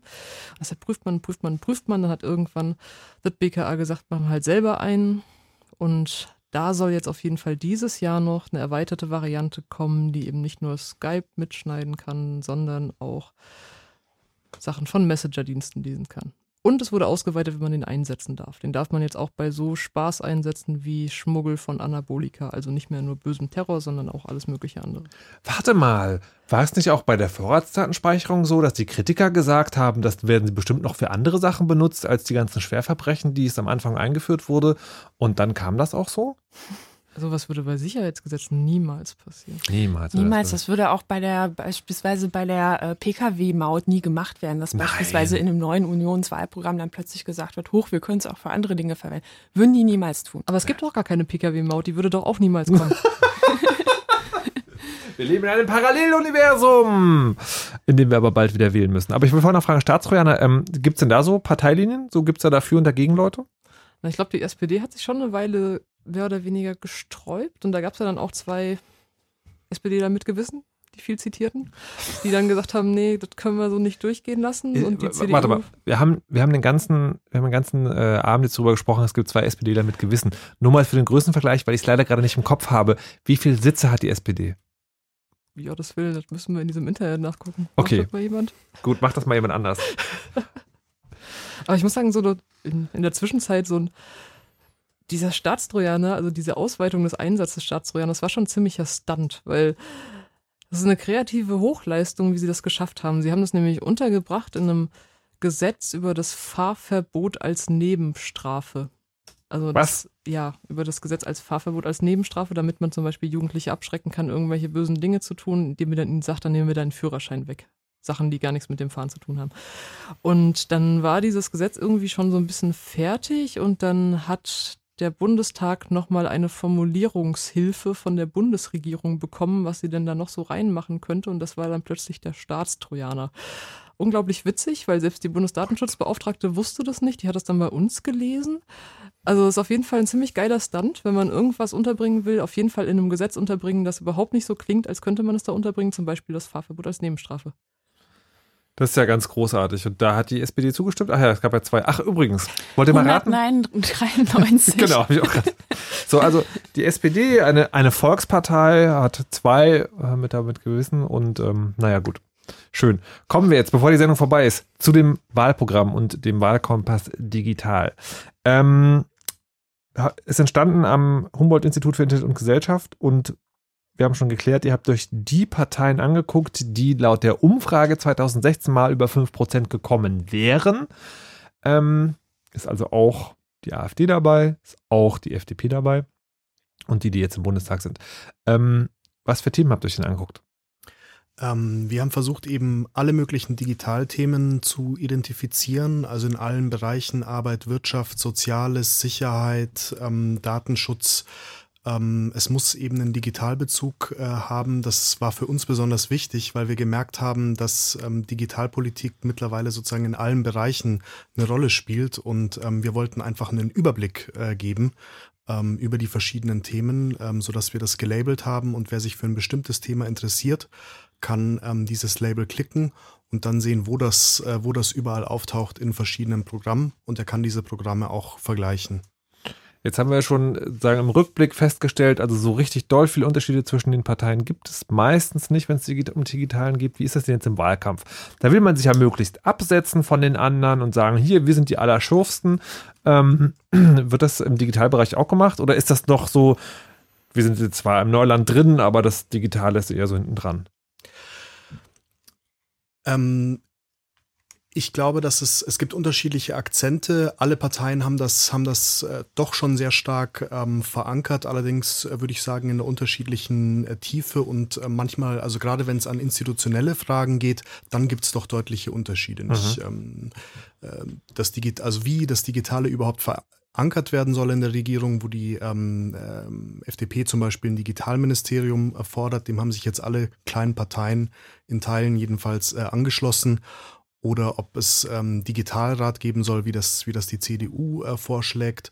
Ganz interessant auch ähm, die Diskussion, ähm, die auch schon länger läuft, ähm, wie die Rolle des BSI aussehen soll. Also ob das ähm, immer noch das Bundesamt für die Sicherheit der Informationstechnik, ob das immer noch sozusagen eine nachgeordnete Behörde des Bundesinnenministeriums bleiben soll oder eben unabhängiger Garant für ähm, IT-Sicherheit.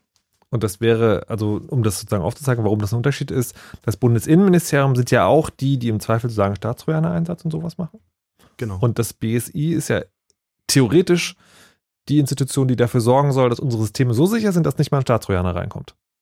Kleiner Interessenskonflikt also. Ganz genau. In München, das ähm, wäre auch eine Entwicklung, äh, die man noch ähm, erwähnen könnte, ist ja CITES gegründet worden, auch im, im Rahmen des IT-Sicherheitsgesetzes, also eine Behörde, die ähm, äh, Sicherheitslücken ähm, suchen soll, äh, um die äh, einzusetzen in der ähm, Wer, wer hat Strafverfolgung. uns denn das eigentlich eingebrockt? Die Große Koalition, ohne Zweifel? Ja, ohne Beteiligung des Parlaments. Also ganz geil, weil sie gesagt haben, Was? wir brauchen, ja, das ist total gut. Das kann man auch alles machen, ohne das Parlament zu fragen. Da hat man nämlich gar keine Abgeordneten Missgewissen mehr, weil man die einfach nicht mehr fragen muss. Da kann man nämlich einfach sagen, wir haben jetzt diese Cybersicherheitsstrategie und da gehen wir her und sagen, wir brauchen diese Behörde, um unsere Anstrengungen zu bündeln. Wir brauchen aber keine neue gesetzliche Grundlage, weil keine Behörde bekommt mehr Befugnis und das bleibt alles, wie es ist. Wir machen das nur sinnvoller und effizienter. Wow. Wow. Schön. Ähm, gibt es eigentlich, wenn man sich die Wahlprogramme anguckt, so eine Art Nordpartei? Also so Grundsätze sind ja irgendwie private Daten schützen, also die gehören alle mir, da darf keiner rein, öffentliche Daten nützen, also irgendwie Transparenz etc., ähm, Überwachung abschaffen, sowas. Gibt es sowas überhaupt? Kann man sowas wählen?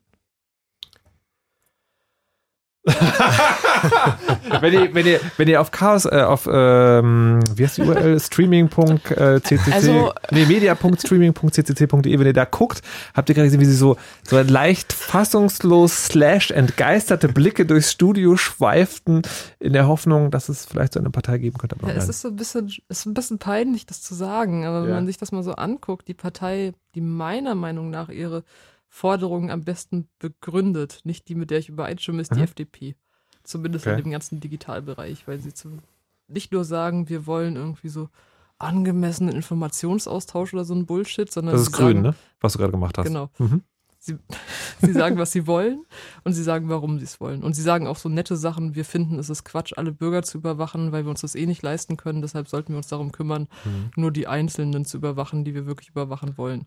Wobei, Also, ja. ja, man muss aber da wieder sagen, bei der FDP muss man wirklich diese Linie ziehen zwischen ähm, der Staat und die Bürger und äh, Unternehmen und Bürger. Und sag ich mal, wenn es um ähm, Datenschutz in Bezug auf die Wirtschaft geht, ähm, habe ich da gar nicht so den starken Eindruck von Seiten der FDP. Da geht es eher wieder in den Bereich, äh, naja, wir wollen uns ja in Deutschland die Wirtschaft nicht kaputt machen und wir wollen ein bisschen mutig sein. Und es gibt da ein sehr interessantes Gespräch zwischen äh, Christian Lindner und Frank Schirmacher. Ähm, ich glaube, das wurde mit gutem Willen ähm, angestoßen und man sieht, wie äh, Frank, äh, also wie Herr Schirmacher dann immer weiter in, im Sitz versinkt und ähm, immer mehr das äh, so die Hand ins Gesicht rückt und einfach merkt, äh, also Herr Lindner versteht nicht, worüber er spricht.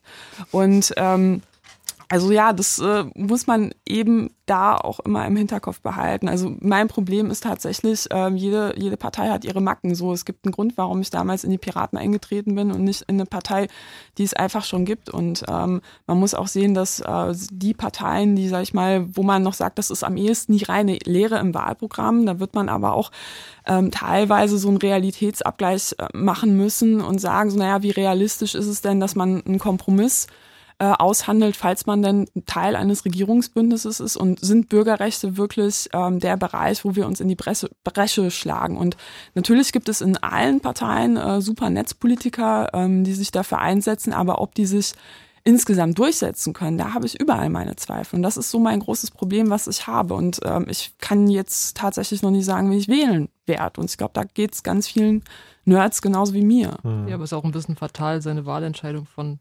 netzpolitischen Themen abhängig Das ist gerade meine nächste Frage gewesen. Also wie, wie hoch würdet ihr, jetzt können wir sozusagen nicht mehr objektiv in Anführungszeichen klären, aber wie hoch würdet ihr das persönlich sozusagen hängen? Also wie wichtig ist euch dieser, der digitale Block in einem kompletten Wahlprogramm? Wie hoch priorisiert ihr das? Oder kann man, oder ich würde ja fast denken, man kann das eigentlich nicht mehr trennen. Also sagen, ich habe gerade so sagen, so eine Ex Extremfrage, jetzt nur für die theoretische Diskussion wäre jetzt gewesen, okay, wir stellen uns mal vor, es gibt eine Partei, die macht alles exakt so, wie ihr das wollt, nur im Digitalen ähm, schlägt sie völlig in die Gegenrichtung. Würdet ihr sowas wählen? Und dann dachte ich so, das kann man wahrscheinlich nicht mehr so trennen, weil es so, so stark im Leben ist, das geht gar nicht mehr. Ja, außerdem Job Security. Man muss ja auch die nächsten vier Jahre noch was zu tun haben. Ah, du möchtest also die äh, Überwachungspartei wählen, damit äh, Netzpolitik.org noch verstehe. Formant, du sagst mir jetzt am Ende der Sendung, bekomme ich jetzt mit, dass ich einer großen Verschwörung aufgesessen bin. Absolut, absolut. Arbeitsbeschaffung für, oh mein Gott. Aber, äh, weil Kada das jetzt schon gesagt hat, ähm, wisst ihr schon, was ihr wählt? Oder habt ihr eine Idee? Ja, Und das ist wie, eine wie große Rolle hat da der netzpolitische Teil gespielt? Das mag ich nicht sagen. Okay, verstehe. Christian? Also ich ähm, habe eine Idee und ähm, eigentlich, wie du gesagt hast, das Netzpolitische hat eine große Rolle gespielt, aber im Kontext eben, weil ich Mhm. glaube, in vielen Bereichen Zukunft der Arbeit ähm, und ähm, auch, äh, das ist für mich auch ein interessanter Trend bei den, bei den Programmen. Digitalisierung heißt ja jetzt nicht mehr nur Internet, sondern äh, ganz viel sozusagen auch Automatisierung in, in verschiedenen Bereichen. Ähm, und ähm, das scheint mir doch so wichtiges Thema zu sein, dass mich das schon, schon wesentlich äh, geprägt hat, zusammen mit ähm, Privacy-Fragen, wo ich wirklich, also mh, ähm, auch sozusagen allein in der Art und Weise, wie Parteien das verteidigen, einen Unterschied sehe. Und ähm, das ist für mich auf jeden Fall auch ein ganz, ähm, ganz wichtiger Aspekt. Kannst du noch kurz umreißen, wie die einzelnen Parteien da stehen? Ähm, wir haben es ja bei der Vorratsdatenspeicherung, also ich, ich denke, es ist immer gut, das ähm, sozusagen an Beispielen Mhm. zu klären und ähm, an, bei der Vorratsdatenspeicherung haben wir es ja, haben wir es ja eigentlich schon, schon diskutiert. Okay. Nicht? Also jeder hat das irgendwo im Wahlprogramm, aber ähm, und ähm, an der Stelle mache ich sozusagen auch ein bisschen äh, Werbung für unseren, für unseren Wahlkompass Digitales. Ähm, äh, man kann eben auch ins Detail schauen, man kann dann äh, die Forderungen genau vergleichen und ich glaube, das ist auch wichtig, ähm, um eben, wie gesagt, auch die Kräfte in den Parteien zu stützen, die das auch unterstützen und ähm, die Abgeordneten auch daran zu erinnern, nicht ähm, später dann. Ähm, denn ich glaube, es gibt auch in der Digitalpolitik und ich würde denken, auch unter Nerds sozusagen äh, unterschiedliche Themen, die, die unterschiedlich wichtig sind. Und ähm, Ich würde ja gerne sozusagen jetzt noch ein, ein, ein populistisches Thema sozusagen anreißen und fragen, wie da der Stand ist. Und das ist, ich habe gerade überlegt, so, womit, also weil das, das Ding ist, es ist ja immer so eine negative Diskussion, so Überwachung und Staatsräume, das ist alles so fürchterlich. Und was könnte man denn auf dem Wahlplakat schreiben, wo man sozusagen eigentlich sagt, so ja, das finden wir auf jeden Fall geil. Und das ist ja eigentlich Breitbandausbau. Ne? Also ich würde ja denken, sozusagen, jede Partei verspricht uns jetzt mindestens Glasfaser bis an den Nachttisch. Bis Ähm, 2025. bis, nein, bis nächstes Jahr natürlich. Nee, bis 2025 steht da. Im Wahlprogramm. Ja, ich glaube, welches war das? CDU, oder? ich meine ja, Ja. Ich, Also Glasfaserausbau, wir sind quasi schon da. Gut, also CDU bis 2025 gibt's, gibt's, wer, wer bietet mehr? Habt ihr da mal geguckt? Niemand. Niemand. Nee. Was? Also nee, niemand will, hat ein, ich glaube ich bin mir nicht sicher, ich glaube es war die CDU. Niemand will so ein konkretes Ziel erreichen halt. Und niemand erhält den Anspruch, kompletten Glasfaserausbau jeder Haushalt bis an die Haustür in einer bestimmten Zeitspanne zu haben. Gibt es irgendwelche anderen Ideen, wie man breitbandiges Internet? Also ich meine, also das Ding ist, das ist ja auch so ein Thema, da könnte man ja total viel versprechen. So, wir machen LTE flächendeckend für alle oder weiß der Geier was. Ja, vor allem ist es lustig. Internet in Luftballons. Über, ja, wenn man sich überlegt, alle versprechen einem Glasfaser, also durch die Bank weg. Ja. Das und schon. wenn man sich dann anguckt, was Ja. die letzten Jahre passiert ist, wenn man sich denkt, wir machen jetzt so eine künstliche, lebensverlängernde Maßnahme für unsere Kupferleitung und momentan sieht es überhaupt nicht nach Glasfaserausbau aus, weil es halt irgendwie zu teuer ist, dann denkt man sich schon so, was ist bei euch eigentlich los? Also was denkt ihr denn, was dann nächstes Jahr passiert und plötzlich haben dann alle Glasfaser und ganz witzig sind auch so die Finanzierungsideen, die Leute haben. Ich glaube, die FDP will die Aktien, also will die Staatsaktien an der Telekom und an der Deutschen Post verkaufen. Ich glaube, die Grünen wollen die an der Telekom alleine verkaufen und irgendjemand anderes will Mobilfunklizenzen verkaufen und damit das Geld für den Glasfaserausbau kriegen. Aber ich sag mal, selbst wenn man das Geld auf einen Schlag hätte, würde ich es ein bisschen für unrealistisch halten, bis 2025 überall Glasfaser zu haben. Ich möchte an dieser Stelle das Chaos Radio 233 empfehlen. Da haben wir schon mal ausführlich über den Glasfaserausbau gesprochen. Und ich dachte sozusagen, wenigstens jetzt zum Wahlkampf verteilt jemand sozusagen, keine Ahnung, dicke Glasfaserbündel mit seinem Parteiaufkleber drauf oder sowas. Das ist keine schlechte Meine Idee. Güte. Ist ja noch ein bisschen Ähm, Zeit. Richter entwirft Wahlprogramme. Ähm, was, was ist denn noch? Was ich auch noch eine, eine interessante Frage finde, ist, wir haben ja die Sendung angefangen mit dem Neuland-Zitat von Merkel. Ne, die ja sozusagen also quasi so getan hat, habt ihr mir erklärt, dass sie das Internet noch gar nicht kennt, was Quatsch ist. Jetzt, wenn man so in die Zukunft guckt und sich die Wahlprogramme anguckt, was ist denn die Technologie der nächsten vier Jahre, die völlig, also sagen, von der die Parteien dann völlig überrascht sein werden, dass sie jetzt ansteht und oh mein Gott, da haben wir ja gar nichts zu irgendwie auf dem Zettel. Ja, also man stelle sich allein mal die Vorratsdatenspeicherung vor, wenn wir, äh, wenn das sogenannte Internet of Things kommt und äh, alle möglichen Gegenstände in meiner Wohnung plötzlich eine Datenspur hinterlassen. Und ich glaube, ähm, ja, also so, sag ich mal, dieses real diese real existierende Entwicklung von immer mehr vernetzten Geräten und ähm, die vollkommene Unbereitschaft zu antizipieren, was so ein Überwachungsgesetz in so einer Umgebung dann ähm, ausrichtet. So, Also das, das zeigt mir mal wieder, dass man nicht genug ähm, sowohl Gewissen als auch Digitalkompetenz im Bundestag hat. Okay, Internet of Things ist also ein Thema, was äh, zumindest nicht der ganzen Konsequenz bedacht wird. Was sind so mit autonomen Autos? Spielt das schon irgendwo eine Rolle? Hat, hat, hat irgendjemand sich dafür eingesetzt zu sagen, yes, autonome Autos bis 2020 auf der Straße oder das Gegenteil irgendwie verbieten, weil deutscher Fahrspaß? Ja, das ähm, hat der sogar der Bundesverkehrsminister ins Spiel gebracht und da ist natürlich, ich meine, Autostandort Deutschland, ähm, das schreiben sich eigentlich viele, ähm, also die CDU und die SPD auch auf die, auf die Fahnen. Auch die dahinterliegende ähm, Technologie, KI, soll gefördert werden. Ob ähm, man da allerdings äh, genau versteht, ähm, was, was das für Konsequenzen haben kann, da bin ich mir nicht sicher. Vor allem auch ähm, bei also Kontrollmechanismen, die ähm, SPD und die Grünen schlagen einen Algorithmen TÜV vor, lassen aber offen, was sie damit genau meinen und wie das, wie das umgesetzt werden soll.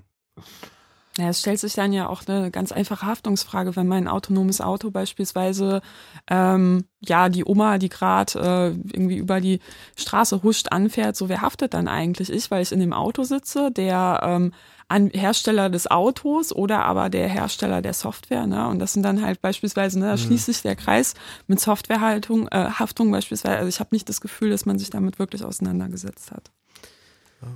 Hm. Und wie, wie läuft dann so eine Versicherung beispielsweise ab? Ne? Und wie, wie setzen sich die Prämien zusammen? Also sind, sag ich mal, aus meiner Sicht dann äh, ja viele, viele ungelöste Fragen, ne? aber die wurden nicht nur in Deutschland noch nicht beantwortet.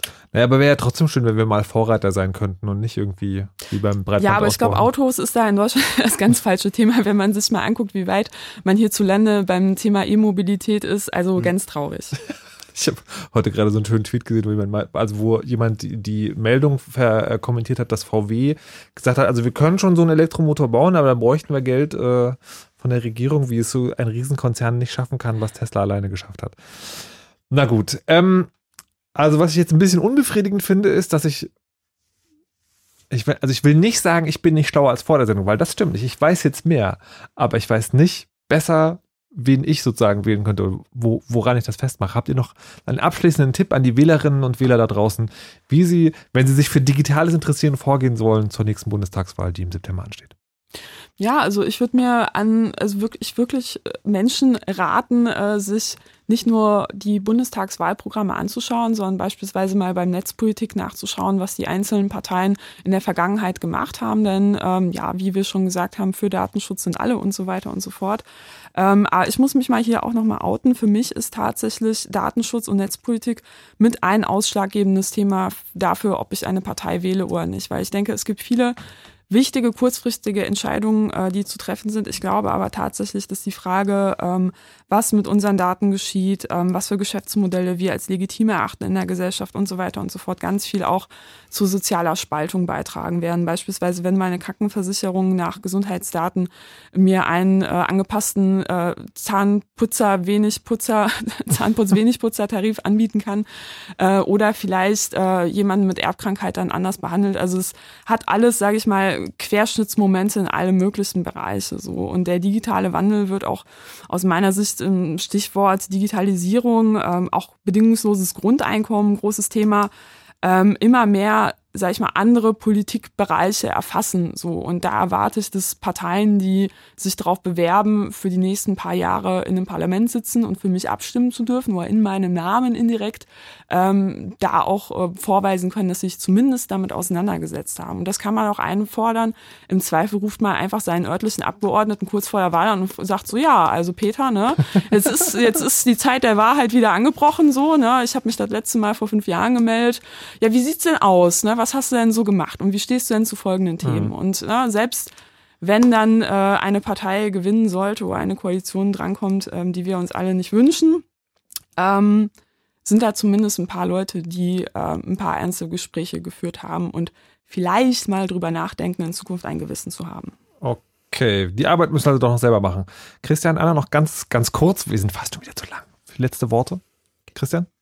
Ja, also ich kann das nur unterstreichen, äh, versuchen sich einzubringen, ähm, in die Diskussion zu kommen über ähm, gesellschaftliche Gruppen oder eben ähm, sozusagen in, in Parteien und ich glaube, da kriegt man am besten mit, was, was man auch äh, gut findet und man muss äh, den, den Dialog suchen, denn am 24.09. geht ja die Arbeit erst los, nicht? Und da darf man sozusagen nicht den Stimmzettel abgeben und, und die Stimme damit, äh, sondern dann äh, beginnt das Gespräch und das wäre mein, mein Punkt. Irgendwie endet es immer wieder da. Du musst doch selber arbeiten, Anna?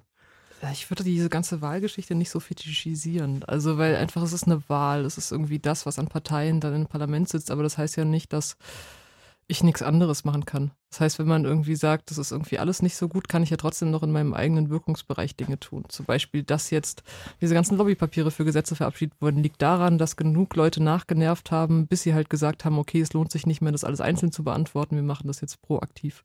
Und da würde ich einfach sagen, nicht unbedingt immer nur nach den Parteien gucken, sondern einfach mal gucken, was man selber machen kann.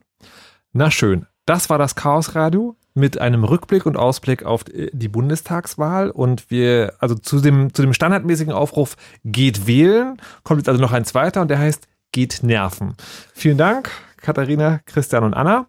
Und mein Name ist Markus Richter. Ich habe noch einen letzten Satz und der ist, lasst euch nicht überwachen und verschlüsselt immer schön eure Backups. Tschüss.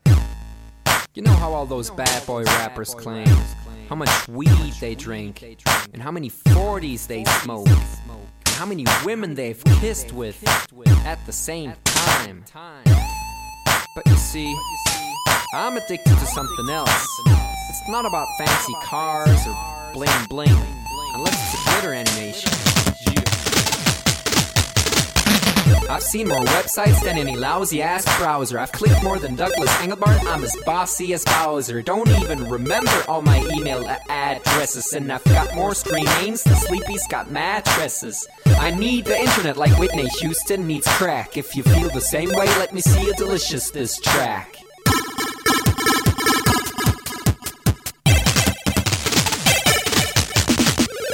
Spent more time online than Tim Berners-Lee. When I go to a club, it's mostly a surf club, you see. I've pal paid more money than you've got pictures on Flickr. They call me the Uber YouTuber, MySpace clicker. I love amateur homepages and dirt style design. The interweb's a ghetto full of gustatory crime. Cross your fingers, make your hand look like a W and holla website.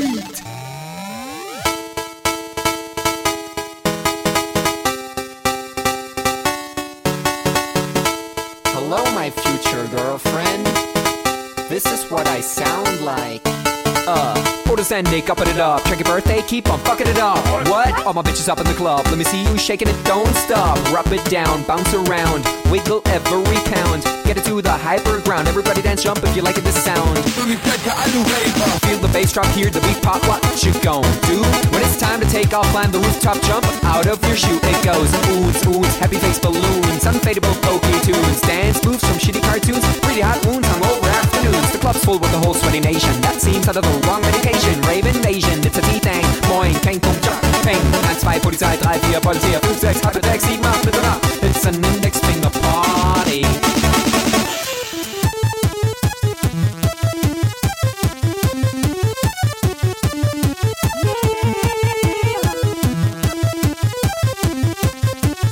Yeah. Come on, now users holla website holla website. Everybody come on holla website. Come on, come on, a holla website.